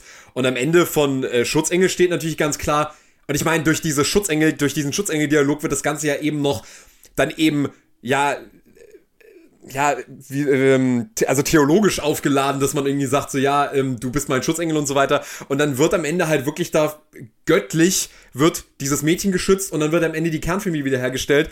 Und dann kriegt das sowas unfassbar Verlogenes und halt, das nimmt halt komplett den Spaß aus der ganzen Nummer raus. Also, ähm, ich meine, was ja auch zu diesen zu diesen Actionhelden auch immer so ein bisschen gehört, dass, der gehört sicherlich auch immer zum Beispiel, ja, ein relativ lasziver Umgang mit Frauen oder ähm, Alkohol, Zigaretten und so, alles passiert ihm überhaupt nicht, sondern der ist ja in letzter Konsequenz trotzdem immer noch der Till, der neben den du mittags begegnest, wie er nebendran neben dir seinen Garten mit seinem Gartenschlauch, äh, äh, wie er seine, wie er sein Gewächs wässert. Äh, genau. beziehungsweise, beziehungsweise im, im Post-9-11-Action-Kino würde ich jetzt sagen. So, wenn wir uns jetzt so Schwarzenegger oder sowas angucken, das sind natürlich auch komplett faschistoide Filme, ja. aber die machen halt keinen Hehl daraus. Ja, also, nö, die, die, die, die, baden darin. Deswegen, und deswegen, und das finde ich halt auch deut, deutlich einfacher konsumierbarer als halt so eine Schutzengel-Sache hier. Ja. Also, wenn du aus Schweiger wirklich so einen erst schießen, dann Fragen stellen Typen gemacht hättest, vielleicht hätte das funktioniert. Weiß ich nicht. Aber ich, ich möchte den halt dann nicht als mehrdimensionalen Charakter wahrnehmen. Da könnt ihr mich jetzt auch irgendwie oberflächlich nennen oder so. Nein, du. Aber I don't care. Das ist halt, das ist das, was die Freunde, mit der ich den Film zusammen sah und ich am häufigsten dem Bildschirm entgegengerufen haben. Es interessiert keine Sau, ja. was Luna Schweiger im Heim passiert ist. I'm sorry. Wenn wenn dein ganzer Film nur aus Karikaturen besteht, dann hast du die gefälligst den ganzen Film über Karikaturen bzw. Ideen zu sein. Also Heiner Lauterbach ist halt die Idee eines bösen Waffenhändlers und bei ihm funktioniert das, weil wir da keine tragische Backstory oder irgendwas bekommen. Caroline Schuch ist halt einfach die taffe Anwältin und die Rolle funktioniert so lang, bis Schweiger ihr diesen Romanzen-Subplot reinstreicht. Herbert Knaub funktioniert, äh, Herbert Knaub und Costa Ullmann, die funktionieren halt noch. Die, die sind nicht mehr als ihre Rollenbezeichnung. Es verwundert mich ja, dass die überhaupt Namen haben. Denn ehrlich gesagt, die sind nur der Polizist, der Anwalt, der, der Polizeichef. Und das ist ja voll okay, so dreht Dominik Graf auch Filme. Aber der weiß weiter, wovon er redet. Das, ich, ich stimme dir da absolut zu. Ich glaube halt schlicht und ergreifend, das ist auch nichts, was mit Oberflächlichkeit zu tun hat, sondern ich würde gerade sagen, das Ganze würde eine Tiefe bekommen, wenn es einfach mehr Flat Character hätte. Also, äh, man, das Problem ist, man will hier eigentlich dann doch wieder so einen Therapiefilm machen. Und das, das ist halt einfach, ja, man muss halt einfach, wie du eben schon gesagt hast, Keiner will diesen Scheiß sehen. Also es ist genau das gleiche wie bei, also ein Film, wo es mir ähnlich ging, war bei zum Beispiel Art Astra, wo ich mir so dachte, mach doch bitte einfach eine schöne Space Odyssey draus. Nein, ich muss die ganze Zeit dieses lamoyante, oh mein Daddy hat mich äh, meine, in meiner Kindheit verlassen, Geheule, den ganzen Film durchhalten, wo ich mir immer so denke, nein, das macht Figuren nicht tief. Nein, das macht Figuren nicht tief. Eine Akte voll mit irgendwelchen Traumata macht die Figuren nicht tief. Das ist absoluter Schwachsinn. Und das wird halt auch nicht besser, indem man eben alles komplett ausklamüstert in endlos langen, dämlichen Kinderdialogen. Also ich habe auch irgendwie nicht verstanden, was Luna Schweiger in diesem Film, also mal abgesehen davon, dass sie mit Abstand das Schlimmste am ganzen Film ist, katastrophal Schauspieler. Ich meine, sie tut mir ja auch ein bisschen leid, dass ihr Vater sie ständig immer in diese Filme ähm, mit reintut.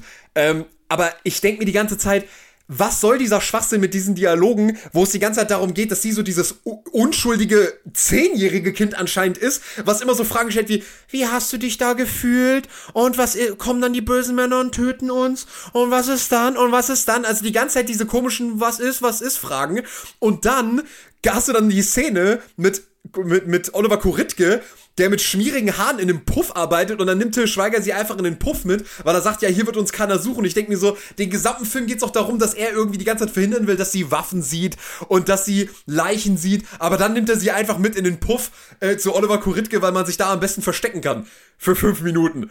Also, es ist, es ist einfach so inkonsequent und so, es ist so unnötig langweiliger Ballast, weil du die ganze Zeit so denkst, so, Alter, ich, ich, wie, wie du schon gesagt hast, es ist so ein, es ist so ein dermaßener heuchelnder Versuch, irgendwie bei diesem Publikum, was sich das anguckt, irgendwelche Emotionen zu wecken, weil man sich einfach nicht traut, dieses, Bild, dieses bürgerliche Publikum irgendwie damit abzuschrecken, dass wir einfach mal wirklich einen komplett lupenreinen Genrefilm machen, der halt einfach mal die Leichen auch einfach mal stapelt wie bei 300. Das, das bringt mich zu einem sehr guten nächsten Punkt, nämlich Schweiger möchte seine Filme halt so einfach konsumierbar halten wie möglich. Und ich glaube, Schweiger denkt sehr viel an ein Publikum. Ich glaube, ja. Schweiger ist wirklich jemand, der ein Drehbuch schreibt, immer mit einem Publikum im Hinterkopf. Mit einem, oh, was könnten die darüber denken? Nicht, dass das jetzt zu spannend ist, baue ich lieber nochmal einen Witz über laktosefreie Milch ein, wo ich auch sagen muss, ey, es ist 2012. Wenn du dich über Hafermilch lustig gemacht hättest in diesem Dialog, meinetwegen, meinetwegen. Aber Laktoseintoleranz ist doch 2012, ist ist schon 2005, da hatte ich einen Kumpel in der Schule, der laktoseintolerant war und das war kein Thema. Also, sich 2012 über, über laktosefreie Milch lustig zu machen, fand ich schon sehr tone-deaf. Aber auch da kamen mir die 90er wieder bekannt vor, wo ich auch dachte, wie, wie die 90er aus dem ganzen Film schreien. Nein, etwas, was ich sehr spannend finde, ist ähm, auch was so Schweigers Idee von halt dem besagten geilen Film ist. Nämlich ein Film, der geil aussieht und der spielt nur an geilen Schauplätzen. Mhm. Denn Schweiger will ja auch nie in Schmutz baden oder sowas. Das ist alles sehr sauber hier. Alle Figuren sind sehr durchtrainierte Oberflächen, sind sehr, sehr hübsch anzusehen, sind sehr normattraktiv. Und selbst das Bordell, in dem die sind, ist halt keine abgeranzte Bahnhofsabsteige, als die uns der Film das verkaufen möchte. Sondern ich glaube, ich weiß sogar, wo das gedreht ist, nämlich hier in Hamburg in einem sehr schönen Hotel am Berliner Tor. Mit so, ne, mit so Jugendstilbetten.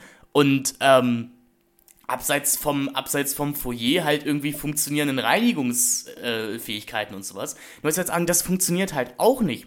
Also wenn du so eine Art Film machen musst, dann musst du vielleicht auch wie ein Dominic Graf oder wie ein italienischer Genrefilm halt auch wirklich mal im Rotz und in, im Schweiß und im Dreck baden. Also dann musst du mir auch Orte zeigen, an denen ich nicht sein möchte.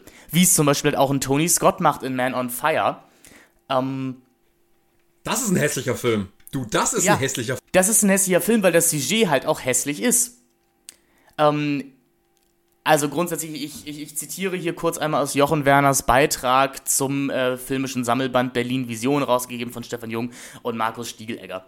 Ähm, paraphrasiert sagt, äh, paraphrasiert sagt er da halt, also dass Schweiger immer die schönste Möglichkeit eines Deutschlands darstellen möchte. Vielleicht auch so ein bisschen angelehnt an das Faserland Deutschland, was sich unser Protagonist imaginiert. Also ein Deutschland, in dem der Zweite Weltkrieg nie stattgefunden hat. Sagen wir immer so, so der Preis, den Schweigers Filme dafür bereitwillig zahlen, besteht in einer Fragmentierung der Stadt, deren einigermaßen nachvollziehbare reale Topografie in ihnen überhaupt keine Rolle mehr spielt. Ein schönes Beispiel etwa die Wohnwelten in Kokove, wo die grotesk putzige Waldvilla, in der Bestsellerautorin Katharina nebst Dienerschaft residiert, nur eine Taxifahrt bzw. ein Schnitt von dem gigantisch und sichtlich teuren, in der Inneneinrichtung an Schweigers eigenen Barefoot Living Store erinnernden Berliner Loft des laut Drehbuch abgebrannten TV-Seifenopernschreibers Henry entfernt liegt. Noch einen Schritt weiter geht Schweiger in Schutzengel mit einer Fragmentierung durchaus touristisch erschlossener Berliner Gebäude selbst. So mussten etwa die Treppen vor dem Konzerthaus Berlin als Aufgang eines fiktiven Polizeipräsidiums herhalten. Er zitiert jetzt, hier, das haben wir in Berlin gedreht, am Gendarmenmarkt und haben dann später das Polizeipräsidium digital auf diese Treppen draufgesetzt. Das sind halt so die einzigen Treppen, die so ein bisschen nach was aussehen in Berlin. Also das finde ich halt auch sehr. Also Schweiger möchte große Bilder erzeugen. Schweiger möchte, dass das halt alles nach wertigem Kino aussieht. Denn Schweiger ist ja auch einer der größten Kritiker des deutschen Filmes, aber ich habe das Gefühl, seine Idee von einem guten Film ist halt nicht das, was man per se als guten Film bezeichnen würde, nämlich vielleicht ein, ein Drehbuch, eine eigene Ästhetik, eine Schauspielführung, spannende Ideen, die einen zum Nachdenken anregen, sondern einfach Werbebilder, komplett perfekt ausgeleuchtete Werbebilder mit schönen Menschen in schönen Locations. Und das passt halt nicht auf einen grimmigen Actionfilm. Das passt in eine Rom-Com und man mag über kein Ohrhasen sagen, was man möchte, aber er hat durchaus ja eine revolutionäre neue Optik eingeführt damit in den deutschen Film. Und für diese Idee einer leichtfüßigen Rom-Com zu sagen, wir lassen das auch alle mal, wir lassen das alle mal in den Film zur perfekten Golden Hour spielen, warum denn nicht? Aber halt nicht in, in dem, was Schutzengel sein möchte.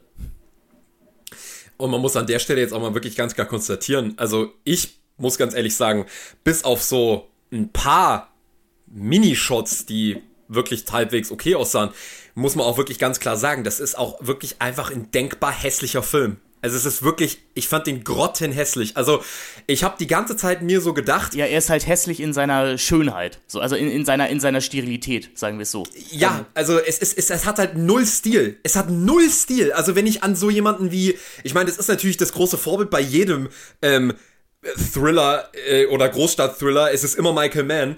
Und man muss halt einfach mal ganz klar sagen, also es hat schon seine Gründe, warum sowas wie Heat sich bis heute halt eben so gehalten hat in seinem Ruf, weil das ist wirklich eine Ästhetik, wo du sagst, das sieht halt eben nicht aus wie die Werbung, die ich mal beim Durchskippen durchs Fernsehprogramm sehe, sondern das ist wirklich eine Ästhetik, die eine ganz eigene Welt und eine Atmosphäre schafft. Aber das hier, es ist so komplett stilos einfach abgefilmt und man sieht, es ist irgendwie ein Versuch, an diesen Stil ranzureichen. Aber ich, ich weiß gar nicht mal, also das ist, ich weiß, es ist, es ist ja kaum Pastiche. Es ist, es ist, es ist, es ist ja wirklich nichts gekonnt, meiner Ansicht nach, was den Stil angeht. Nee, nee, es ist, es ist, du hast recht, es ist, keine Pastiche, es ist kein, es ist halt ein, es ist ein Nachahmen von Ideen.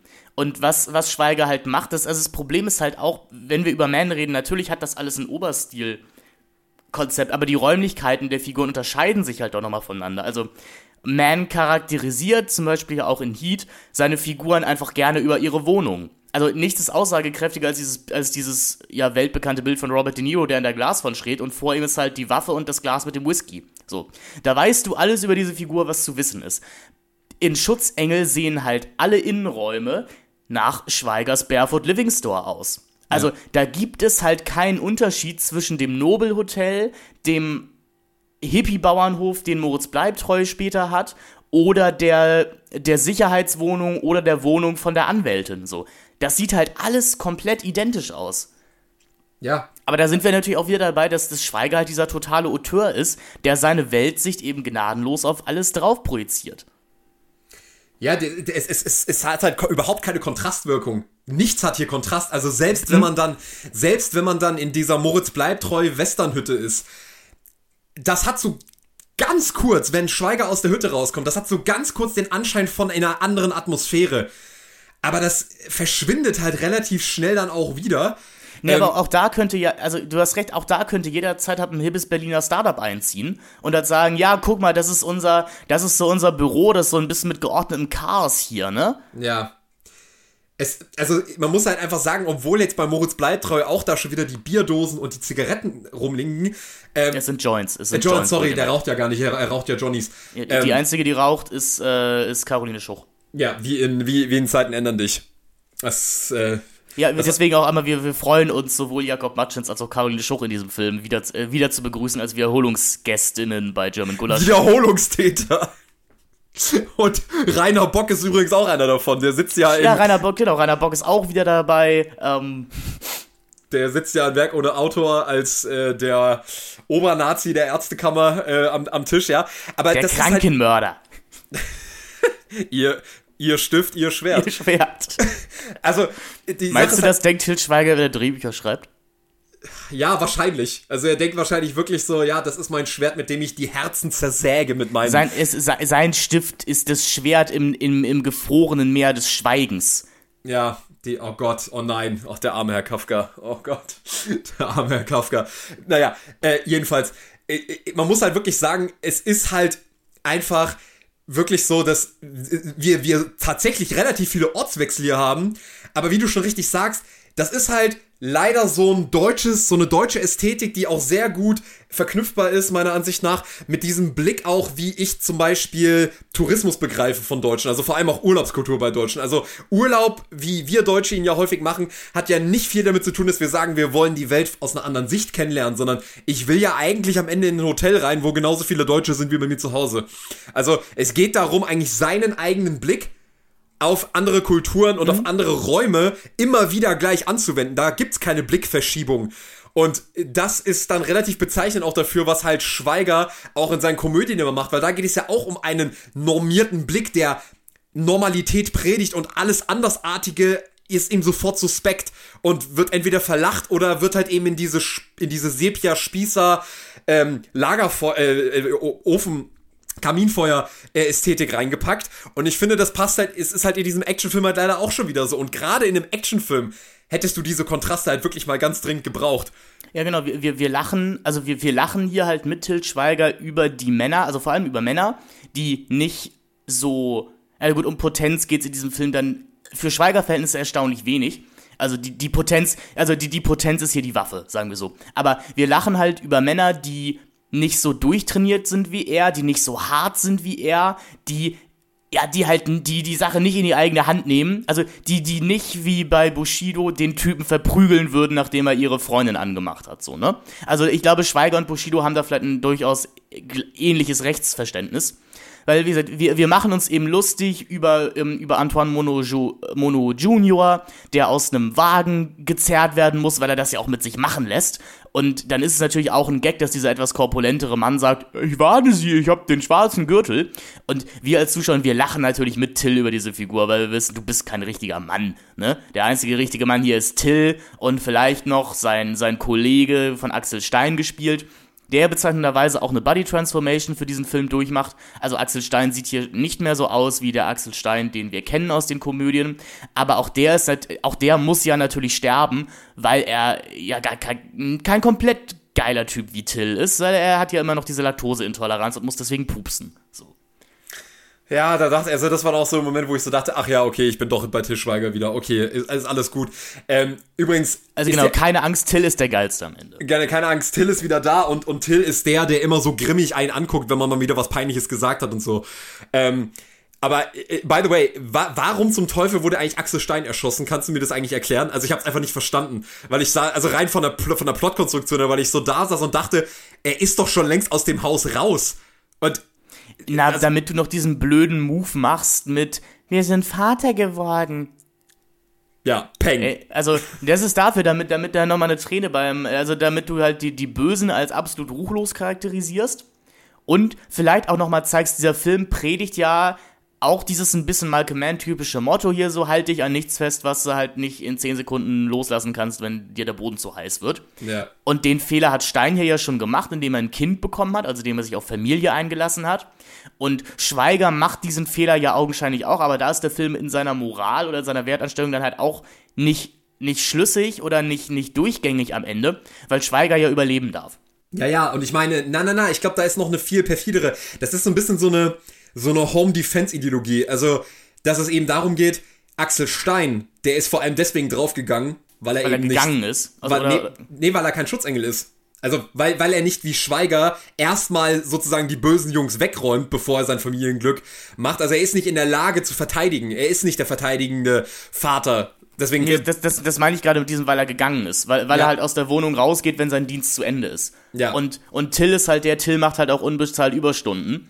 Wenn, wenn, wenn, wenn, wenn der Chef das will, ne? Also der, der hat auch noch eine Arbeitsmoral. Ja, nicht nur, nicht nur das, er ist halt jemand, der einfach begriffen hat, so, ähm, äh, Sicherheit ist ein 24-Stunden-Job. Ja, es gibt, man darf sich nie zu sicher fühlen in seiner Haut.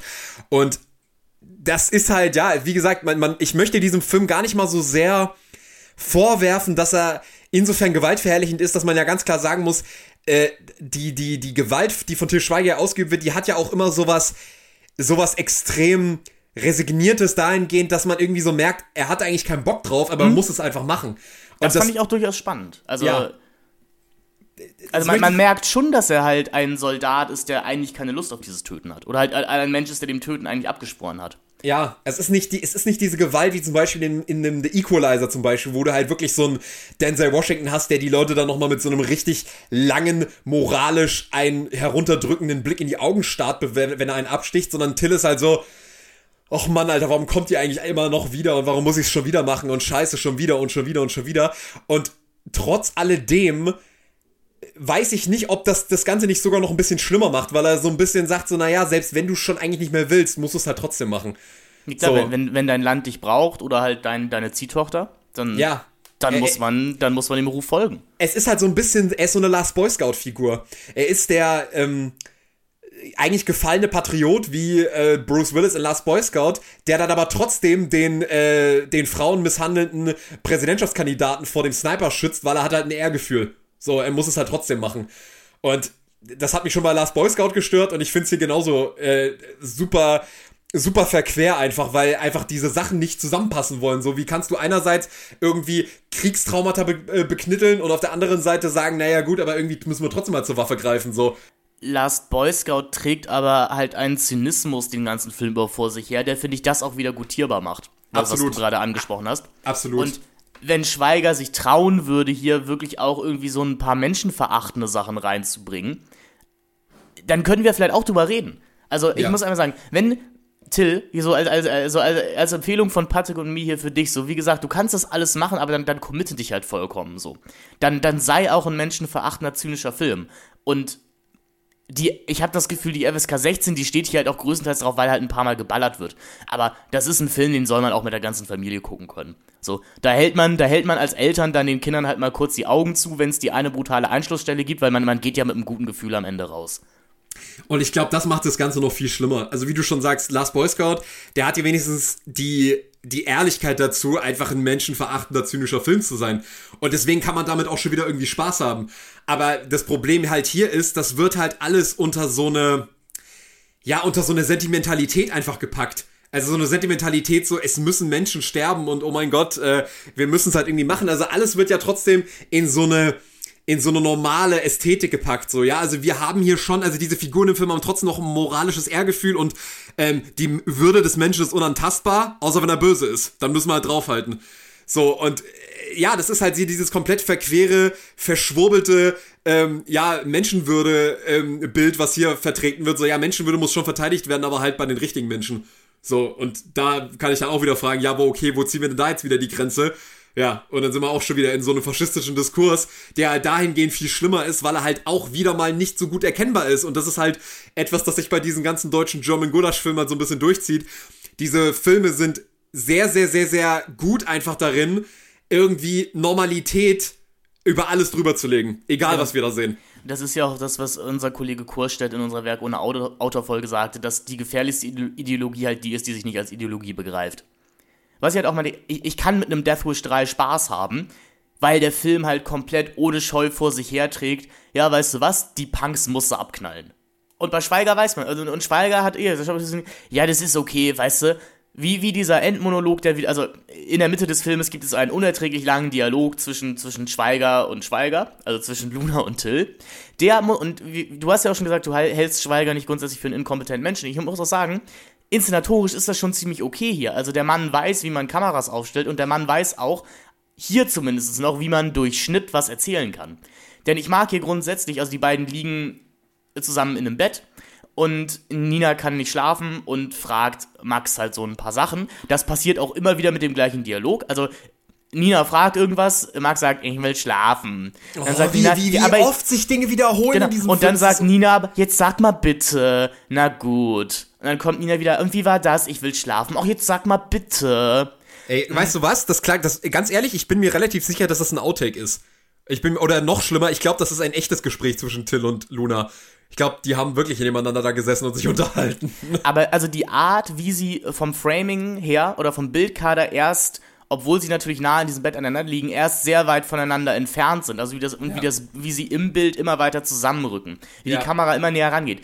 Hey, das ist vollkommen, das ist lupenreines Handwerk. Das funktioniert. Du kannst da den Ton der Szene ausdrehen und du weißt, was sie aussagen möchte. Die geht aber fünf Minuten und erzählt mir nichts, was man nicht in 20 Sekunden hätte erzählen können. Nämlich indem Till einmal sagt, ey, Menschen töten ist scheiße, aber was dich da im Schützengraben rettet, ist, dass du zu jemandem nach Hause kehren möchtest. Das ist die Aussage dieser 5-Minuten-Szene. Und das ja. kommt dann eben am Ende nochmal wieder, weswegen Till überleben kann, obwohl das ähm, die Szene die Endschießerei nicht wirklich hergibt. Also er wird da ja wirklich durchlöchert von Kugeln. Ähm, er hat jetzt halt was, für das er kämpfen kann. Er hat wieder was, für das es sich zu sterben lohnt, aber noch viel wichtiger zu leben lohnt. Und deswegen darf er auch wieder auferstehen. Meine liebe Freundin und Kollegin Dr. Julia Schumacher hatte mich darauf hingewiesen, dass es in diesem Film ja eventuell auch so eine Jesus-Metaphorik ähm, gibt. Mhm. Hast du die, also es stimmt schon, Schweiger muss, also die Schweiger-Figur wird wiedergeboren. Die wird im Kugelhagel von ihren Sünden reingewaschen, um dann eben als guter Familienvater aufstehen zu können. Ja.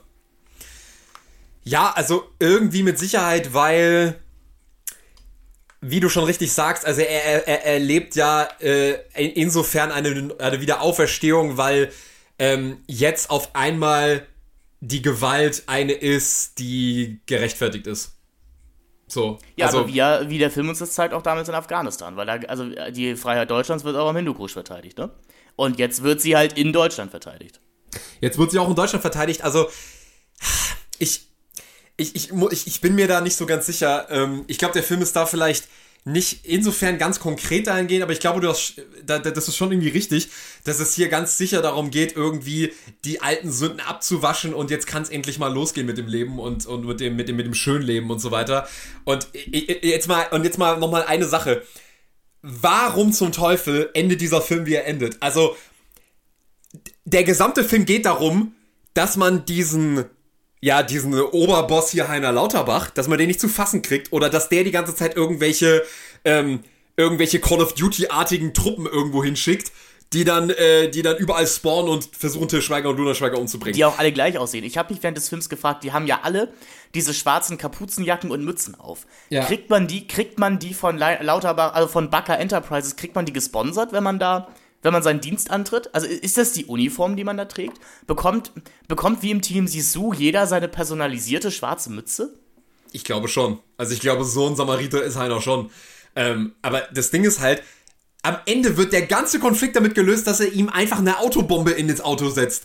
Wo ich mir die ganze Zeit denke, okay, warum hast du das nicht gleich am Anfang vom Film gemacht? Also es ist, es ist, halt, es ist halt so ein Plotloch, dass man es mal wirklich benennen muss, so, wenn man sich wirklich so denkt, wenn das gerade, es war anscheinend so einfach, diesem Typen die Bombe ins Auto zu legen, Warum zum Teufel hast du es nicht eigentlich gleich direkt gemacht? Weil Schweige, weil die Schweiger-Figur oder weil ja alle Figuren am Anfang noch auf ein System vertraut haben. Das ist ja die Art von Film, die sich auch nicht entblödet, die Caroline Schuch-Figur, die ja die Vertreterin des Rechts in diesem Film ist, in die Kamera sagen zu lassen, ja, ich habe auch mal an die Gerechtigkeit des Systems geglaubt. Bis jetzt. Denn erst am Ende des Films haben wir ja gelernt, dass wir dem Staat nicht vertrauen dürfen. Also und da, dass, dass wir, dass wir der Judikative auch nicht vertrauen, dass wir der Judi Judikative auch nicht vertrauen können. Und ja. ich glaube, deswegen darf gerechtfertigt erst da die Bombe platziert werden. Weil am Anfang, am Anfang hätten wir als Zuschauer gesagt, wie kann der Till das denn machen? Wie kann der denn da das Recht in die eigene Hand nehmen? Und am Ende, am Ende verstehen wir das, wo das herkommt. Ja, krass, wo du es so sagst, das macht es ehrlich gesagt noch ein bisschen schlimmer, weil jetzt hast du natürlich eben auch wieder, was, was damit natürlich automatisch auch wieder ausgesagt wird, so, ja, vorher hat ja alles funktioniert. Und dann kamen aber die bösen, bösen äh, Heiner Lauterbachs und haben sich hier was unter Nagel, haben sich das hier unter Nagel gerissen genau. und haben alles entweiht. So, die, die bösen Rainer Bocks und so weiter. Also, die Szene mit Rainer Bock übrigens, also das ist, also wir haben ja noch nicht über Highlights gesprochen. Die Szene mit Rainer Bock, die ist wirklich ganz, ganz hervorragend. Also, das mit ist. Mit seinen Kindern am Ende, ja. ja. Die ist aber auch symptomatisch für den ganzen Film. Ja. Denn sie ist viel zu lang in dem absolut simplen Ding, was sie aussagt. Sie ist geklaut aus einem besseren Film in ihr, von ihrer Idee her. Und es, es ist, grenzt schon ein Talent, wie man eine so basale Szene gleich, also, äh, gleichzeitig versauen kann und sie auch gleichzeitig nicht versaut. Also so, das ist so ein bisschen wie wenn man Englisch spricht und ein bisschen falsche Vokabeln benutzt. Ja, also alle sind zwar unterhalten, aber du redest halt trotzdem falsches Englisch. Genau, Äh, so, also du hast halt so ein paar Key-Begriffe falsch benutzt. Du hast, du hast halt Collocation, also das, das, das gute Stichwort Collocation. Alle, die, die ähm, Anglistik studiert haben und auch so einen ILS-Kurs machen mussten, äh, wissen, wissen, was ich meine. Du, ja, du, du hast halt einfach ein gewisses falsches Wort verwendet, so. Ja. Ähm, um es einmal zu sagen, also der Film ist eigentlich schon zu Ende. Wir, und äh, er hat eigentlich schon fünfmal geendet. So, wir hatten diese Szene mit der Autobombe. Dann gibt es sehr viele Szenen, in denen Figuren, die wir vorhin schon gesehen haben, eben Nachrichtenmeldungen des Ganzen sehen und erleichtert aufatmen. Ich muss sagen, den Dialog zwischen ähm, Herbert Knaub und Kostja Ullmann, Kostja Ullmann spielt auch so einen harten Polizisten, die sich nur angucken und sagen, das ist eine schlimme Welt da draußen, ne? Wer macht denn sowas? Das fand ich noch okay. Weil die, die Szene ist nach 10 Sekunden zu Ende. Aber dann sehen wir Rainer Bock, der mit Tüten bewaffnet und zwei Dreckskindern, also wirklich mit so den schlimmsten, mit so verzogenen Kindern. Und ich, ich denke, genau das werden auch die Rollen sein, als diese gecredited sind im Abspann. Ähm, den Kurfürstendamm entlang geht und dann müssen wir uns erstmal ewig lang anhören, na kriegt der Papa jetzt einen Kuss, da kriegt der Papa jetzt einen Kuss, der Papa kriegt keinen Kuss. Und du weißt ja schon, auf was die Szene hinauslaufen wird, nämlich dass er jetzt gleich im Fernsehen sieht, was da passiert ist. Und wahrscheinlich wird Till ihn gleich anrufen und ihn entweder selber wegsnipen oder sowas sagen wie, ey, ähm, ich weiß, wer du bist, so don't fuck with me. Und das passiert auch, aber Schweiger braucht eben drei Minuten dafür, um da hinzukommen. Und dann endet es wieder mit, oh, der Papa kommt wieder zu seinen Töchtern, ne, da kriege ich doch einen Kuss, ja. Ja, die Welt ist jetzt gut geworden. Es ist alles gut, es ist alles gut, mein Kind, es ist alles gut, weil jetzt ist das System wieder gereinigt. Der Heiner Heider ist weg, tot. der Heider ist weg. Heiner Lauterbach ist weg. Es ist, ey, aber apropos, apropos skurrile Szenen, ähm, was ist mit dieser komischen Szene, wo Kostja Ullmann diesen einen, wie so ein Fly, wie, wie so ein, wie so ein, wie so ein, äh, merkwürdig, wie, so ein bisschen wie, wie so ein Schlägertyp aus Bond aussehenden Polizisten, der ihn die ganze Zeit so mega komisch anguckt und der sagt, hol mal einen Bolzenschneider raus. Warum guckt er ihn so komisch an? Was ist das? Ist diese Szene irgendwie rausgeschnitten worden oder so? Der, was, was mit dem Rest der Szene ist? Also erinnerst du dich da noch dran? Da gibt es eine Szene, wo, wo, wo, wo so, so ein relativ großer Typ, ähm, das war da, wo Herbert Knaub an diese, an, die, an, an, an, an der U-Bahn an die Bank gefesselt wird oder der mit den Handschellen geknebelt wird. Von, Die großartig ist. Also die, die Szene, also alle Szenen mit Herbert Knaub sind toll, möchte ich einfach Ja, sagen. Herbert, Herbert. Knaub, über Herbert Knaub reden wir gleich nochmal. Aber was ist Ja. bitte mit dieser Szene, wo Kostja Ullmann irgendwie sagt zu diesem einen Typen so, was ist los mit dir, zu viel, äh, zu, zu viel Anabolika genommen oder was? Und dann so, hier, zack, zack, verpiss dich. Was ist mit dieser Szene bitte? Warum guckt ihn dieser Polizist so super merkwürdig an? Ich dachte, dieser Typ ist dann irgendwie ein, irgendwie ein so ein korrupter Bulle, der dann später im Film irgendwie nochmal einen Auftritt bekommt. Aber es passiert ja gar nichts mit dieser Figur. Ich glaube, das ist halt auch wieder dieses so zu viele Muskeln sind halt auch dann wieder lustig. So, weil dann ist man halt tump. Ja, irgendwie um schon. dir halt zu zeigen, deshalb hat halt Kostja Ullmann. Ich, ich weiß, welche Szene du meinst, und ich habe das Gefühl, da war tatsächlich auch ein erkennbarer Gag drin. Ich komme aber gerade nicht mehr so richtig auf ihn. Ähm, ich habe das Gefühl, dass da irgendwie auch was latent Homosexuelles irgendwie drunter schlummerte.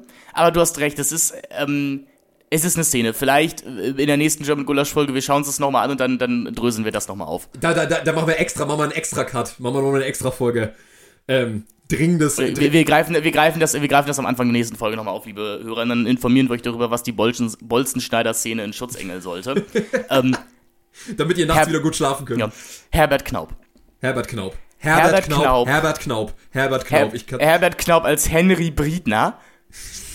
Der Polizeipräsident, der aber anscheinend nicht so viel zu tun hat, denn er ist auch per Du mit allen Leuten in diesem Film, was ich super finde. Also die Berliner Polizei und auch das SEK und auch der Zeugenschutzpunkt, das scheint alles eine sehr familiäre Basis zu sein. So. Ja. Alle, alle Leute duzen sich untereinander und Herbert Knaub, der hat auch nicht so viel zu tun, der kann persönlich überall auftauchen. Also Herbert Knaub, der ist ein Ehrenmann, den musst du einmal anrufen und er ist da. So. Ja. auf, Herbert ist einfach Verlass. So, ja. Ähm, Auf Herbert ey, ist einfach Vermass. Weißt du, es gibt nicht einmal den Satz, dass er sagt so, yo, Alter, ich bin der Polizeipräsident und ich bin der Polizeichef, sondern so, ja klar, ich, pff, was soll, was hätte ich, was soll ich sonst anderes zu tun haben, als jetzt einfach mal zu, mich mit dir in der U-Bahn zu treffen, Till. Ja, man muss sagen, er, er, er will Till ja eigentlich verhaften. So, also das Ja. ist irgendwie noch okay. Ähm, Schweiger ist halt, hat halt mehr Skills als Herbert, weil man muss auch sagen, eine, die wichtige, wichtigste, wichtigste, ich wollte gerade wichtigste sagen, aber die wichtigste Charakterisierung der Herbert Knaub-Figur ist, dass sie Alkoholiker ist. Und das wird auf die subtile und feinfühlige Art und Weise, wie Till Schweiger Drehbücher halt funktionieren, präsentiert, indem Herbert Knaub vor Beginn jeder Szene halt erstmal so einen Schluck aus einem Flachmann nimmt, dann äh, nicht mal aus einem Flachmann, aus so einer erwachsen, aus so einer erwachsenen Quengel, äh, Quengelregal Kornflasche die fallen ihm dann auch gerne mal slapstickartig aus dem Mantel. Das ist immer ein ganz großes Hallo. Ja, Moment, das, das, das, damit wird ja revealed, dass er Alkoholiker ist. Das ist, das ist ja der Gag. Also er schlägt ihm ja irgendwie in die Hosentasche oder so oder in den Mantel mhm. oder irgendwie sowas und dann fällt ihm das Ding raus und er so, komm ey, du sollst doch nicht saufen auf der Arbeit. du sollst doch nicht saufen im Dienst, genau. und ähm, dann wird er an die Bank geknebelt und dann greift er in die andere Hosentasche und hat da auch, hat da auch einen Flachmann drin, genau. Großartig. Sagt dann noch sowas wie, Warum hilft mir denn keiner? Das fand ich wirklich authentisch komisch. Ich bin ja er nur der halt- Polizeichef. Halt, genau. Er sitzt da halt angekettet an dieser U-Bahn-Station, die Leute steigen aus. Er sagt halt so, ja, ich bin ja auch nur der Polizeichef. Dann kommt Kostja Ullmann runter, sagt noch sowas wie, ah, nicht immer so viel Saufi Saufi machen, Chef, ne? Und Herbert Knaub sagt so ein, ja, komm du erstmal meine Position, Junge. Aber auch diese, äh, man könnte es jetzt charakterliche Verfehlung nennen, wird am Ende des Films natürlich validiert, denn der Flachmann rettet Herbert Knaub das Leben. Und Kostja Ullmann sagt nochmal, Chef, ich sag nie wieder was gegen Saufen. Ich nehme alles zurück, ja. Genau, ich nehme alles zurück. Also der Story Arc der Herbert Knaub-Figur ist ganz, ganz großartig. Aber Herbert Knaub hat den besten Moment im Film hat den besten Moment im Film, nämlich wenn er im Krankenhaus dieses Bett umkickt und dann aus dem Während Till Schweiger mit irgendwelchen Söldnern wieder irgendein Gefecht ausführt, kommt Herbert Knaub reingesprintet, kickt mitten auf dem Gang irgendwie so ein äh, Krankenbett um und dann sagt, sagt die Krankenschwester zu ihm, was machen Sie da? Das sind kranke Menschen. Und er so und trinkt aus, und trinkt aus seinem Flachmann und sie so, du Arschloch! Und dann fängt Herbert Knaub auch an, wild um sich zu ballern und wird dann eben getroffen, aber dann kommt sein Flachmann und, und fängt die Kugel ab. Fast so ein großer Moment wie das Lebkuchenherz, das äh, die eine Figur im Schuh des Manitou rettet. Und auch da muss ich sagen, ey, mehr von diesem Wahnsinn, weil ich muss jetzt sagen, das sind Szenen, du kannst mir nicht erzählen, dass Schweiger das auch ernst meinte. Also, das, das sind Szenen, die schreibt man irgendwie mit so einem ironischen Grinsen. Aber die funktionieren wirklich. Aber die funktionieren halt. Weil, äh, also, immer dann, wenn man das Gefühl hat, dass ein Zwölfjähriger diesen Film geschrieben hat, dann ist der super. Ja. Also, wie sich halt ein Zwölfjähriger korrupten Waffenhändler vorstellt, wie sich halt so ein Zwölfjähriger den Polizeichef vorstellt. Ja. Auch das ist, auch das ist ja ein, ähm, ein Phänomen, das uns häufiger mal bei, bei German Gulasch und auch im Celluloid Podcast begegnet ist, das, eigentlich ist es halt ein Film, den ein Kind geschrieben hat. So. Bis zu einem gewissen Grad, bis zu einem gewissen Grad ja. Also, es, also das, die Sache ist halt schlicht und ergreifend die, was Schweiger halt gut versteht, ist, oder ich weiß nicht, ob er es versteht, aber zumindest ist das mal etwas, was sicherlich diese Szene halt so gut macht. Das Geniale ist ja, dass das großartige Schauspieler sind, die diesen Quatsch spielen. Und ja. das ist genau der gleiche Effekt, den es auch bei Werk ohne Auto mit Sebastian Koch hat. Das funktioniert nur, weil das tolle Schauspieler sind. Wenn das irgendwelche Niemande wären, wenn das, ähm, wenn das alles solche inkompetenten Schauspieler wären, wie jetzt eben Luna Schweiger, dann würde das alles nicht funktionieren. Aber weil das eben ein Herbert Knaub ist, bei dem du halt weißt, okay, der hat auch schon seine, seine Credentials halt auch schon irgendwie abgeliefert. Der hat halt schon gezeigt, dass er es drauf hat in die Sieger. Ähm, auch wenn er da durchaus campy auftritt. Ich meine, wie oft hat Herbert Knaub bitte in, der, in die Sieger Sex? ähm, wo man sich so ein bisschen denkt, so, okay, Herbert Knaub, also, ja, also, also ja. Also ich meine, das haben die Jungs aus Bahnhofskino auch ganz schön gesagt, so wenn dann irgendwie eine Frau zu Herbert Knaub in die Sieger sagt, so, boah, weißt du noch damals, als du mich so richtig durchgenommen hast und man guckt so Herbert Knaub an und denkt so, okay, ähm, Herbert, Echt jetzt? Ja, natürlich auch das, das, das Erste, was, was der Frau, die man gerade beschützt, einfällt, ist einem erstmal einen runterzuholen vor der, vor der vor der Hoteltür. Ah, und, und das Sperma noch so abzuschlecken, glaube ich, wenn ich, wenn ich mich da korrekt erinnere. Ich glaube ah, nicht. Ehrlich gesagt, glaube nicht. So mehr, nicht. mehr von diesem Dominik Graf Wahnsinn und Schutzengel oder einfach Dominik Graf gleich. Genau. Mit, ehrlich gesagt, mit dieser Besetzung, ich glaube, das hätte richtig, richtig geiler Film werden können. Ja, also tausch noch Luna Schweiger aus und das wird ein super Ding. Ja. Das wird ein super Film. Also das wird wirklich, also okay, vielleicht hätte Dominik Graf auch noch den Anstand gehabt, das Ding kürzer zu machen oder er hätte es halt so gemacht wie in die Sieger und hätte einfach so viel Material geliefert, wo man einfach sagt, so, okay, der Film ist einfach mal locker 40 Minuten zu lang, aber ich gucke mir das trotzdem halt an, weil es halt sauber, saugeil inszeniert ist. Ja, gut, die Sieger hat ja nochmal die tragische Geschichte, dass der Film, glaube ich, ursprünglich wirklich auch vier Stunden lang war und äh, sukzessive gekürzt wurde vom Studio. Und äh, man muss ja sagen, die, die Sieger ist ja fast auch irgendwann nicht mehr verständlich, einfach weil so viel Material fehlt. Aber es ist egal, weil wie jeder gute Action- oder Crime-Film, wie auch immer ihr das nennen wollt, halt eher von ihrer Stimmung leben und vom Zusammenspiel von Charakteren und nicht notwendigerweise davon, dass ein Plot nach vorne getrieben wird. Und Schweiger versucht, glaube ich, diese Charaktererzählung abzuliefern, aber es gelingt ihm halt eben nicht. Ja. Wir müssten vielleicht nochmal reden über die Inszenierung der Actionsequenzen an sich. Denn ich habe jetzt hier schon ein paar Mal gesagt, die erste halbe Stunde fand ich nicht verkehrt. Die erste Schießerei ist auch durchaus ordentlich. Also die ist sehr reduziert inszeniert, es wird sehr viel mit Zeitlupen gearbeitet und das Ganze erinnert so ein bisschen an diesen äh, Sean Penn, Gary Oldman, glaube ich, ähm, äh, auf jeden Fall diesen Sean Penn-Film State of Grace. Ja, den hab, ja, das ist aber auch so ein Film, ey. Die, also die Slow-Mo ist so overused, es ist irgendwann nur noch ja, lächerlich. Da wollte ich, da wollte, da wollte ich gleich drauf hinaus. Aber grundsätzlich das erste, das ist schon durchaus nett. Wir hören eigentlich nur die Schießgeräusche, wir haben Slow-Mo und die Schreie von Nina. Das ist, äh, das ist okay. Das ist kompetent. Da dachte ich mir, ah, cool. Das ist also das Niveau, mit dem wir hier rechnen. Leider hat Schweiger halt aber keine andere Idee, wie man eine Actionsequenz inszenieren kann. Also er hat halt einmal diese Idee, Slow-Mo und äh, Schussgeräusche. Die, muss man sagen, wirklich ballern. Also die, die, die Schießgeräusche sind sehr, sehr laut, da sind wir natürlich wieder bei Michael Mann. Und die andere Idee ist, ich nenne es jetzt mal Suspense. Also Szenen, bei der wir als ZuschauerInnen viel mehr Informationen als die Figuren haben, so lange zu ziehen, dass man hofft, dass das irgendwann spannend wird. Das ist symptomatisch in dieser Szene im Diner. Ähm, Schweiger und Schweiger sind da gerade schon auf der Flucht. Also ich nenne jetzt einfach Nina und Max. Ich glaube, der Gag mit Schweiger und Schweiger ist gar nicht so gut, wie er in meinem Kopf war. Ä ähm, SS. Uff. Ähm, Ja, ich meine, Hitler, Junge Schweiger, das war ja in den 90ern durchaus auch eine Diskussion um die Figur Till Schweiger in, in den Filmen, die er verkörpert hat. Aber da, also Nina und Max sind in so einem Diner und dann kommen zwei Streifenpolizisten rein, eine davon gespielt von Katharina Schüttler, äh, eine weitere große Schauspielerin, die sich äh, in einem Film entwürdigen muss. Also was ist, was ist das bitte? Was ist diese Katharina Schüttler-Szene? Was soll das? Was ist das bitte für ein Quatsch? Die, sie steht, sie kommt mit einer blutigen Nase in das Klo und fängt an zu weinen. Aus was für einem Grund? Also, es ist, es ist halt so absurd, wie, wie abs. Also, sie soll ja eine Polizistin sein, die irgendwie, ähm, irgendwie ein bisschen weiß, was sie da tut, aber sie agiert halt irgendwie wie eine, die gerade ihren ersten Arbeitstag hatte. Na, sollte sie nicht sogar die sein, die ihren ersten Arbeitstag hat? Also, das habe ich tatsächlich relativ so verstanden. Ja, also, kann, ich meine, gut, man muss halt fairerweise sagen, sie hat halt, also ich habe ihr gedacht, diese, dieses, diese, diese sehr sensible Reaktion führt halt darauf, kommt halt daher, dass sie halt irgendwie wirklich in einen Gewaltakt äh, involviert war, aber sie hat ja gesagt, der Typ war halt betrunken und hat mir halt basically versehentlich ins Gesicht geschlagen. Wo man halt sagen muss, okay, das ist jetzt wirklich kein Grund, die Fassung zu verlieren, ne? Also der Kerl war halt einfach nur betrunken und. Ja, aber da siehst du mal wieder, was unseren armen deutschen Polizistinnen auf der Straße immer passiert. Ja, die ganzen schlimmen Besowskis. Genau. Und aber also die Idee ist ja auch grundsätzlich nicht schlecht. Also Nina und, und die Polizistin bonden halt so ein bisschen im, im, ähm, in, in der Toilette gerade. Und Schweiger will bezahlen und das ist natürlich auch eine, klassische Szene, die wir auch aus jedem Spionagefilm oder Actionfilm kennen. Die Fahndungsfotos auf dem Laptop des Polizisten werden ganz langsam geladen und entblößen sich so Millimeter weit. Und es ist an sich eine komplett funktionierende Szene. Wie gesagt, das kennen wir aus, aus tausend anderen Filmen.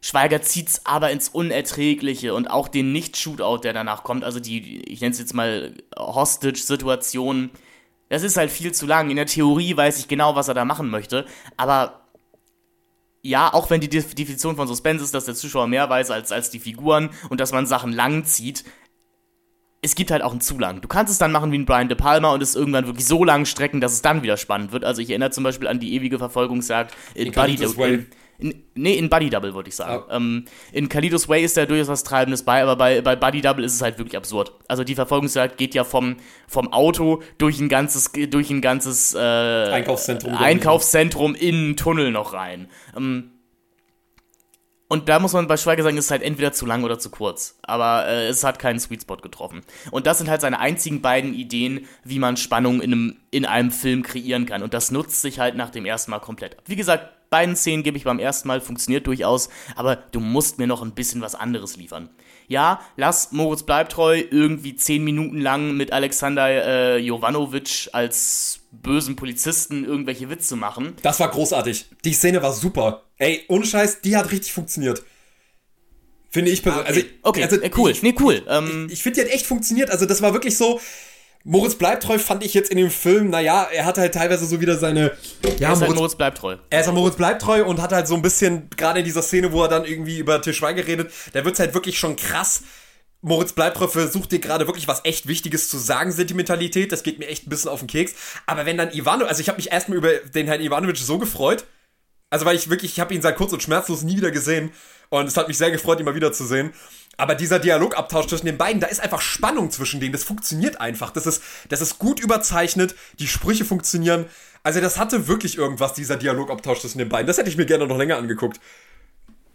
Nee, okay, cool. Also, was heißt, wir sind einer anderen Meinung? Mich hat's irgendwie schon genervt. Ich glaube, Bleibtreu wird uns ja durchaus als Profi eingeführt am Anfang des Films. Ja. Ich mir bei der Banzen-Szene aber dachte, wenn du schon gemerkt hast, dass das alles komplett zum Himmel stinkt und du hast die Waffe schon im Anschlag, warum lässt du die Typen überhaupt rein? Ja. Also, ähm, da bricht der Film halt inhärent mit seiner eigenen Logik. Ich, ich sag jetzt nicht, man soll äh, gleich alle Menschen abknallen, bitte auf gar keinen Fall, aber wenn du als Bleibtreu-Figur schon an der Tür dechiffriert hast, dass es keine echten Polizisten sind, wenn du weißt, dass dich ein böser Mensch mit seinen, wie du es so schön genannt hast, Call of Duty-Soldaten jagt, dann nimm halt die Waffe, Mann.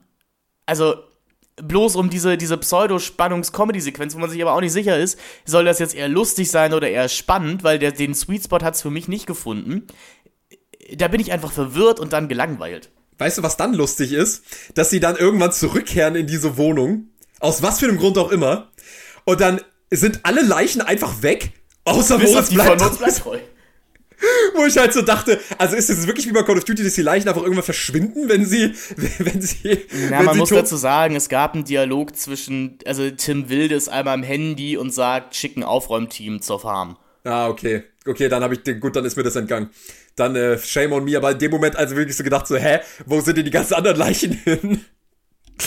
ähm, ja, aber ich, ich verstehe, was du meinst. Also ich meine, die, die Plotlöcher, ich glaube, da braucht man, also ich meine, da kann man jetzt halt ewig drauf rumreiten in diesem Film, weil es ist halt einfach wirklich kein durchdachtes und stringent geschriebenes Drehbuch. Also, ähm, Ja, aber das, das ist, also das ist ja okay. Also so, das ist, dafür ist es halt ein, dafür ist es ja irgendwo auch noch Genrefilm. Eben. Und das könnte halt funktionieren, wenn du mir funktionierendes und mitreißendes Setpiece an Setpiece reißt. ja. Aber machst du halt nicht, Till. Nee, was soll das, Till? Warum nicht? Warum nicht? Aber du, eine Frage, ein- rein, rein von der Plotlogik her. Wenn äh, Moritz Bleibtreu da angehalten wird von Fariyadim, Mhm. wie fährt der Auto?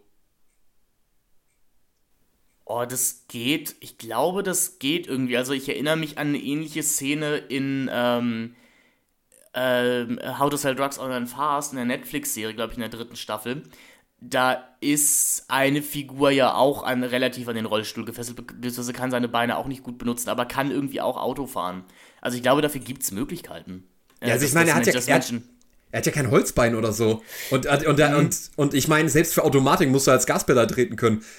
Ja, aber vielleicht gibt's, äh, ich könnte mir vielleicht sogar fast vorstellen, dass es für Menschen mit, mit Gehbehinderungen vielleicht im Auto auch schon irgendwelche Einbauten gibt. Ähm, Dass du vielleicht irgendwie Gas an einem, an einem anderen Hebel gibst oder ja, so. oder ja, ja, also liebe HörerInnen, falls das jemand von euch weiß und uns da erleuchten möchte, äh, meldet euch gerne, ne?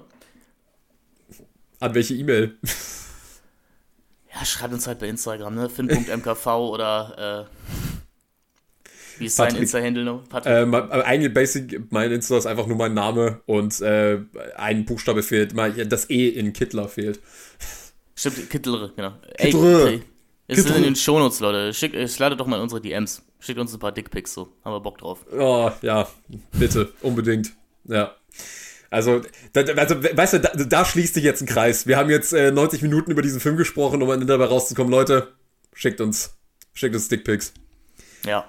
Ich bin, also ich bin wirklich überrascht, wie un, also was heißt unsexy, aber wie wenig es um Sex geht in diesem Till Schweiger-Film. Ja, es ist total, es ist vollkommen, es ist eigentlich gänzlich asexuell, weil auch, ähm, ich dachte ja die ganze Zeit mit Caroline Schurch, also mal wieder, die Frau ist viel, viel jünger als Til Schweiger und so weiter, ist klar.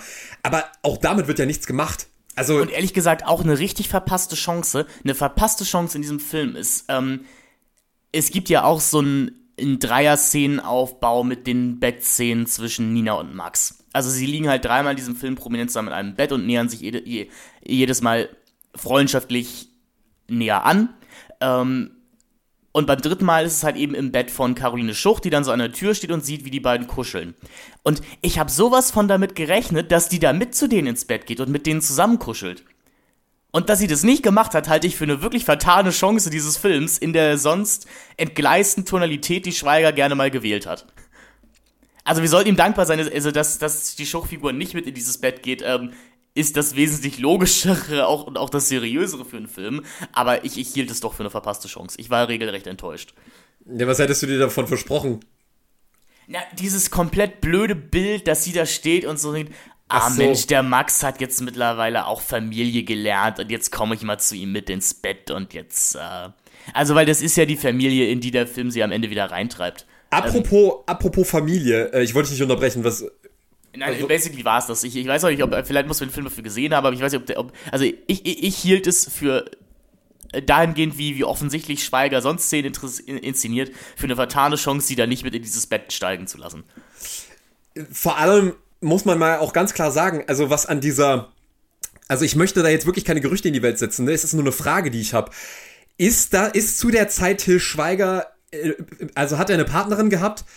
Oder war er zu dem Zeitpunkt in irgendeiner Trennungsphase oder sonst irgendwas? Weil ehrlich gesagt, diese eine Szene, wo Luna Schweiger so total zufrieden ähm, rüberguckt, während Till sein Scho seinen Kopf auf den Schoß von ähm, Caroline Schuch legt, das sah so ein bisschen nach Töchterchen aus, die sieht, wie Mama und Papa, die sich vorher gestritten haben, wieder zusammenkommen.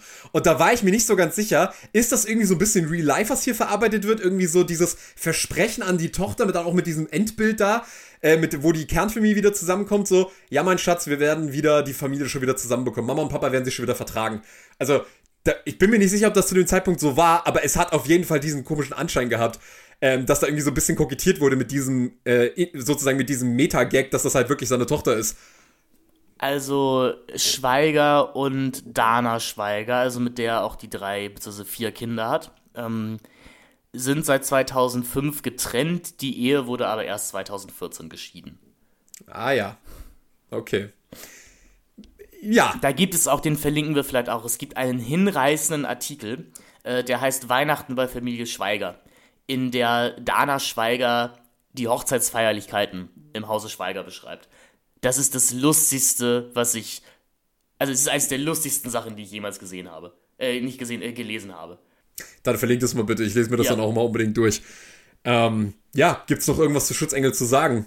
Ich finde, also ich, ich muss jetzt mal sagen, dass es ganz basal ist, das der beste Film, den wir bisher gesprochen haben.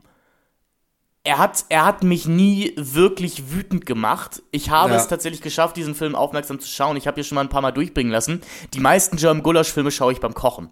Also äh, dann habe ich meinen Laptop hier. Ich weiß, es ist schlechter Stil, aber seit wann hört ihr diesen Podcast hier für guten Stil? Also ähm, die, die meisten Filme so, also wenn wir über sowas wie Abschussfahrt reden, über Sex ab, die gucke ich 20, 30 Minuten, dann stelle ich mir den Laptop hier auf den Küchentisch, ich meine, du kennst meine Küche mittlerweile, dann stelle ich mich an den Herd und brutzel was Schönes und ähm, mache mir Untertitel dazu an und gucke den Film so beim Kochen, damit ich das Gefühl habe, wenigstens irgendwas Sinnvolles mit meiner Zeit getan zu haben. Ich gebe dir recht, dass Schutzengel zwischendurch so ein bisschen durchhängt und auch nicht so ganz weiß, was er mir jetzt eigentlich erzählen möchte, aber ich habe die 140 Minuten doch relativ konzentriert gesehen. Gut, ich Er, er geht nur zwei Stunden. Er geht nur zwei Stunden. Äh, er geht nur 120. Also er hat, er hat den an. er 100, hat so- 103, 133 Minuten. Echt? Also bei mir auf Prime wurde der als 128 Minuten eingestuft. Aber Okay, gut. vielleicht, also ähm, Prime hat tatsächlich eine, irgendwie eine andere Abspielgeschwindigkeit als manche anderen Streamingdienste. Ähm, bei Wikipedia steht 133 Minuten. Na gut, dann geben wir das mal. Und ich glaube tatsächlich, der, der Abspann klockt so bei 2 Stunden 9 oder so rein. Ja, wir hätten mal locker 10 Minuten weniger gehabt, wenn wir nicht noch 10 äh, Shots von äh, Brighton gehabt hätten am Ende, wo äh, Till Ja. Schweiger einfach nicht es übers Herz bringt, diesen Film zu beenden, nachdem er in irgendeiner 50er Jahre Telefonzelle, die komplett anachronistisch wirkt in diesem Bild, wo ich so dachte, warum steigt er jetzt aus so einer Telefonzelle? Also ich kenne fünf, ich kenne Filme aus den 50ern, die solche Telefonzellen haben, aber gut geschenkt. Aber das wäre Ja, dann weil das sehe ich, weil das sich halt der deutsche Bürger so unter England vorstellt. So Ja. sehen halt englische Telefonzellen aus, Patrick. most definitely, most definitely. Dann, ja genau, also dieses Ende in Brighton ist auch ganz super, wenn man das Gefühl hat, Schweiger hat dann nochmal schnell so ein Brighton-Werbevideo gedreht oder irgendwie ein Gerolsteiner Werbespot oder sowas. Absolut. Denn ehrlich gesagt, ästhetisch sind wir genau da. Das Ja. ist Till, Caroline und Luna, die auf einer Bank sitzen und Spaß haben als Familie. Das, denke ich, wird genau auch die Regieanweisung gewesen sein. Sowas wie, ach kommt, dann nehmt euch doch nochmal in den Arm. Ach kommt, dann knufft den Till doch nochmal in die Seite. Mehr Familie, Ganze- mehr Familie, Mehr Familie. Und das mehr Ganze Familie. etwas erratisch untermalt von Helikopterflügen über diese Pier von Brighton. Und Linkin Und- Park Waiting for the End. Und Linkin Park ballert drüber. Ach, über den, den Soundtrack müssen wir in dem Nebensatz nochmal erwähnen. One Republic hören wir auch zweimal in diesem Film. Äh, das passt überhaupt nicht. Aber äh, One Republic ist ja tatsächlich die Lieblingsband von Till Schweiger. Deswegen schön, dass ähm, er sie hier einbringen konnte. Ich glaube, ich kann zu diesem Film eigentlich auch nur sagen, ich fand es jetzt auch nicht grausig, man konnte sich das schon irgendwie angucken. Ich fand den Film einfach, muss ich ganz klar sagen, ich fand ihn katastrophal geschnitten, da haben wir noch nicht so drüber geredet. Aber ich fand ihn wirklich, du merkst einfach, Schweiger hat überhaupt keinen Rhythmus. Also null Rhythmus als Editor. Es ist äh, absolut erratisch äh, zusammengeschnitten. Also es ist wirklich, gerade die Action-Szenen grenzen wirklich an, okay, ähm, das muss einfach nur so aussehen wie Action, aber es muss keine gute Action sein. Also der Kinozuschauer in Deutschland, der muss einfach nur ein paar Waffen sehen und Leute, die in irgendeine Richtung schießen, aber du hast überhaupt kein Gefühl für Ort, du hast überhaupt gar kein Gefühl für, ähm, wo steht hier eigentlich wer, sondern es ist einfach nur, ja, okay, Leute ballern in irgendeine Richtung und irgendwelche Leute fallen dann einfach mal um. Dann wird in diesem Film ungefähr 100 Mal nachgeladen, also wie oft werden hier irgendwelche Magazine nachgeladen und dadurch entscheiden sich irgendwelche äh, Duelle. Ich meine, das muss man den Film wenigstens lassen. In jedem anderen Film wird einfach gar nicht nachgeladen. Und bei Schweiger wird extrem viel äh, nachgeladen, um einfach zu zeigen, das sind rea- realistische Kämpfe. Ähm, aber ich fand's halt wirklich rein inszenatorisch, halt vom Editing fand ich wirklich einfach nur grausig. Und ich habe halt echt irgendwann Kopfschmerzen gekriegt von diesem Film, weil er einfach so überhaupt gar keinen Rhythmus und auch überhaupt gar keine geschmeidige Inszenierung findet. Aber ich bin da ganz bei dir. Ganz ehrlich, für einen Schweiger-Film absolut passabel. Also wirklich anschaubar. Anschaubar, definitiv. Und das, Definitiv, ja, ja, und er hat mich auf jeden Fall, wir müssen irgendwann hier auch nochmal über den Eisbär rechnen, weil das ist ja, ich habe das Gefühl, das ist auch ein Film, den die Leute, die ihn damals gesehen haben, alle seit 30 Jahren nicht mehr gesehen haben. Das ist ja ein Film, wenn du so Leute um die 40, 50 fragst, magst du Till Schweiger, die sagen dann, nee, mag ich nicht, aber der Eisbär war geil damals. Also wir, wir müssen auf jeden Fall irgendwann nochmal über den Eisbär reden, denn der hat mich auf jeden Fall viel mehr genervt beim Schauen als jetzt Schutzengel. Also ich glaube, unterm Strich kann man einfach sagen, dieser Film, weil wir, das merkt man ja auch daran, dass wir in dieser Folge jetzt nicht wirklich über Highlights gesprochen haben. Das liegt schlicht und ergreifend daran, dass der Film tatsächlich gar nicht so viel von diesem Camp halt liefert. Er ist dann an vielen Stellen halt tatsächlich einfach sehr, sehr, sehr, sehr durchschnittlich bis unterdurchschnittliches Genre-Kino äh, was sich sehr ernst nimmt. Und das äh, liefert dahingehend gar nicht so den Camp-Faktor, den wir vielleicht so in den ersten 20 Minuten dann halt hatten. Aber ich glaube, wir müssen mal ganz kurz darüber reden, wie absolut dämlich Jakob Manschet in diesem Film stirbt. Also man muss halt wirklich einfach mal sagen, also den Film so zu Beginn, dass Luna Schweiger einfach mal irgend so einen Laptop klaut und dass das irgendwie der Grund ist, warum dann Jakob Manschet einfach erschossen wird und vor allem ich, ich habe auch nicht verstanden, warum zum Teufel gibt er den Laptop nicht einfach zurück? Nein, er nimmt einfach den Laptop und rennt weg und wird dann einfach von Anna Lauterbach erschossen, wo ich irgendwie so dachte, hä? Also, das ist schon, also ich meine, Jakob Manches ist halt wirklich nichts, ist halt wirklich ähm, schon irgendwie zu beneiden, dass er sich so früh aus diesem Film hat verabschiedet. Weil wahrscheinlich wirklich sein Vertrag war, okay, also Jakob, äh, ich weiß, du hast keinen Bock hier mitzuspielen, aber hey, komm für den Aber Paycheck. das ist, äh, das ist ja auch die Schweiger-Mentalität, was Besetzung von Rollen angeht. Das stammt auch aus dem Kainohasen Audiokommentar.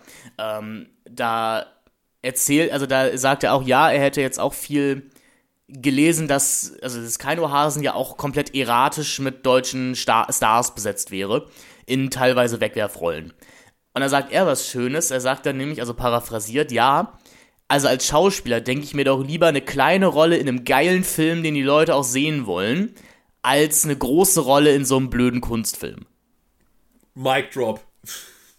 Und also, wie gesagt, Schutzengel ist gerammelt voll. Also, das ist, hat nicht ganz Werk ohne Autorqualitäten, weil bei Werk ohne Autor sind die SchauspielerInnen halt alle nochmal ein Stück hochwertiger als in diesem Film, würde ich jetzt sagen.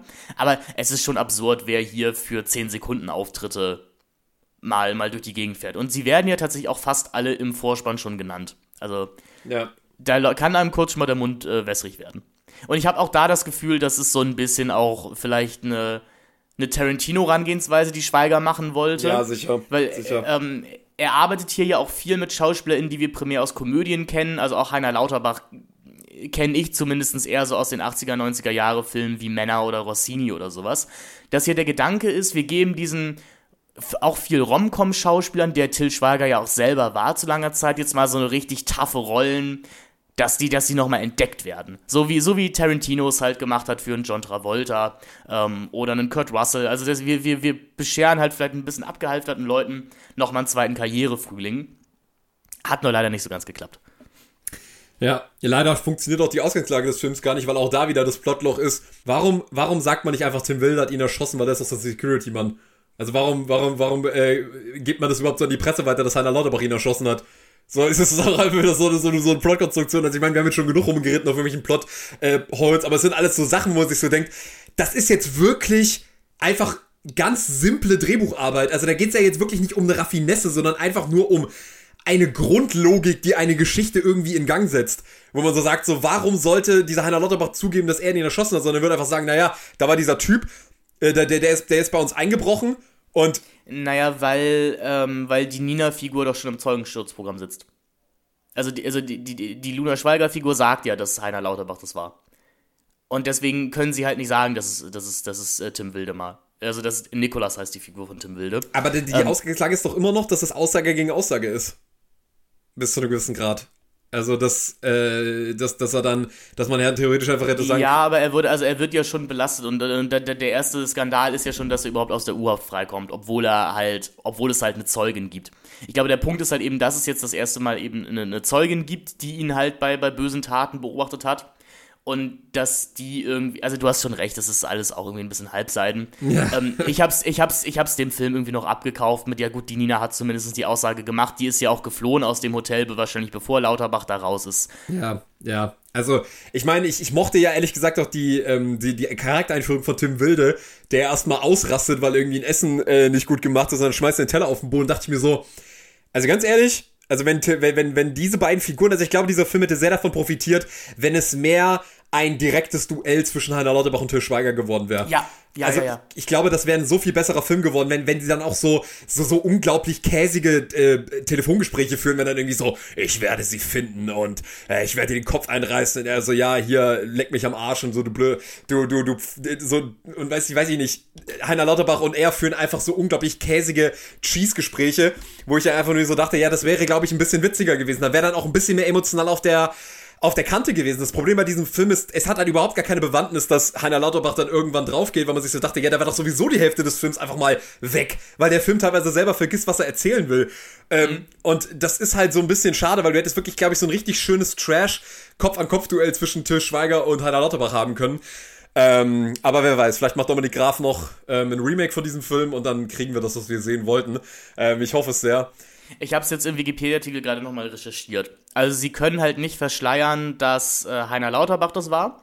Aber was eben der Nikolas machen möchte, ist, er will es als Notwehr aussehen lassen. Ah ja. Ah ja. Na gut, dann haben wir wenigstens, dann haben wir wenigstens das geklärt und gehen mit einer quälenden Frage weniger, äh, die uns, die, die uns im Schlaf quälen könnte, ins Bett. Gut, ähm, was würdest du sagen, Finn? Gibt es noch irgendwas, was wir noch äh, anmerken müssen zu, zu diesem Film? Ey, ganz ehrlich, wenn ihr verkatert irgendwie auf dem Sonntag auf der Couch sitzt und Schutzengel ist irgendwo im Stream und ihr mögt, ihr seid wirklich Action-Viel-Gucker, geht schon klar. Also kann man machen. Ähm, Einfach nur um Haunalato einmal ja. sagen zu hören, I own this fucking country. Ich bin, ich, ja, ich, ich bin einfach am überraschtesten, dass es, ähm, dass der Hass auf diesen Film gar nicht so groß ist, dass also dass, dass die Ideologie natürlich wirklich fragwürdig ist, das haben wir rausgearbeitet, aber es ist nicht so penetrant scheiße wie andere German Gulasch-Filme, die wir hier hatten. Definitiv. Und deswegen kann man eigentlich jetzt schon fast sagen, äh, wir werden dann auf jeden Fall wieder zusehen, dass es mal wieder ein bisschen schlimmer wird. Ja, obwohl ich also als nächsten Film, wir haben ja eigentlich unsere Liste, aber ich habe einen Film, der wirklich ein Anliegen für mich ist. Ja. Weil ich habe gemerkt, am meisten Spaß machen in der Besprechung ja auch Filme, die sich selber eigentlich sehr ernst nehmen. Also es, es macht auch super viel Spaß, sowas wie Abschussfahrt auseinander zu klamüsern. Ja. Ähm, um auch einen Zeitgeist zu analysieren oder sowas. Aber ich möchte gerne als nächstes nochmal über großes deutsches Prestigekino reden. Oder zumindest solches, das sich so ausgegeben hat. Ähm, ein paar Besetzungsdopplungen äh, zu Schutzengel werden wir auch haben. Moritz Bleibtreu wird uns wieder begegnen. Ich möchte reden über Quellen des Lebens. Den ersten Teil von Oskar Röhlers autobiografischer Reise durch das Deutschland von den braunen bis in die roten Tage. Ähm, ich glaube, das wird eine Schatzkiste.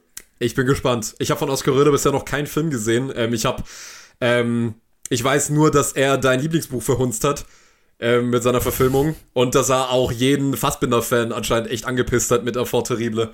Aber Enfant Terrible fand ich zum Beispiel okay. Ähm, also und ich kenne auch Fassbinder-Fans, die den auch nicht verkehrt fanden. Oskar Röhler ist eine interessante Figur in der deutschen Filmlandschaft ähm, der vielleicht auch ein eigenes Special mal rechtfertigen würde.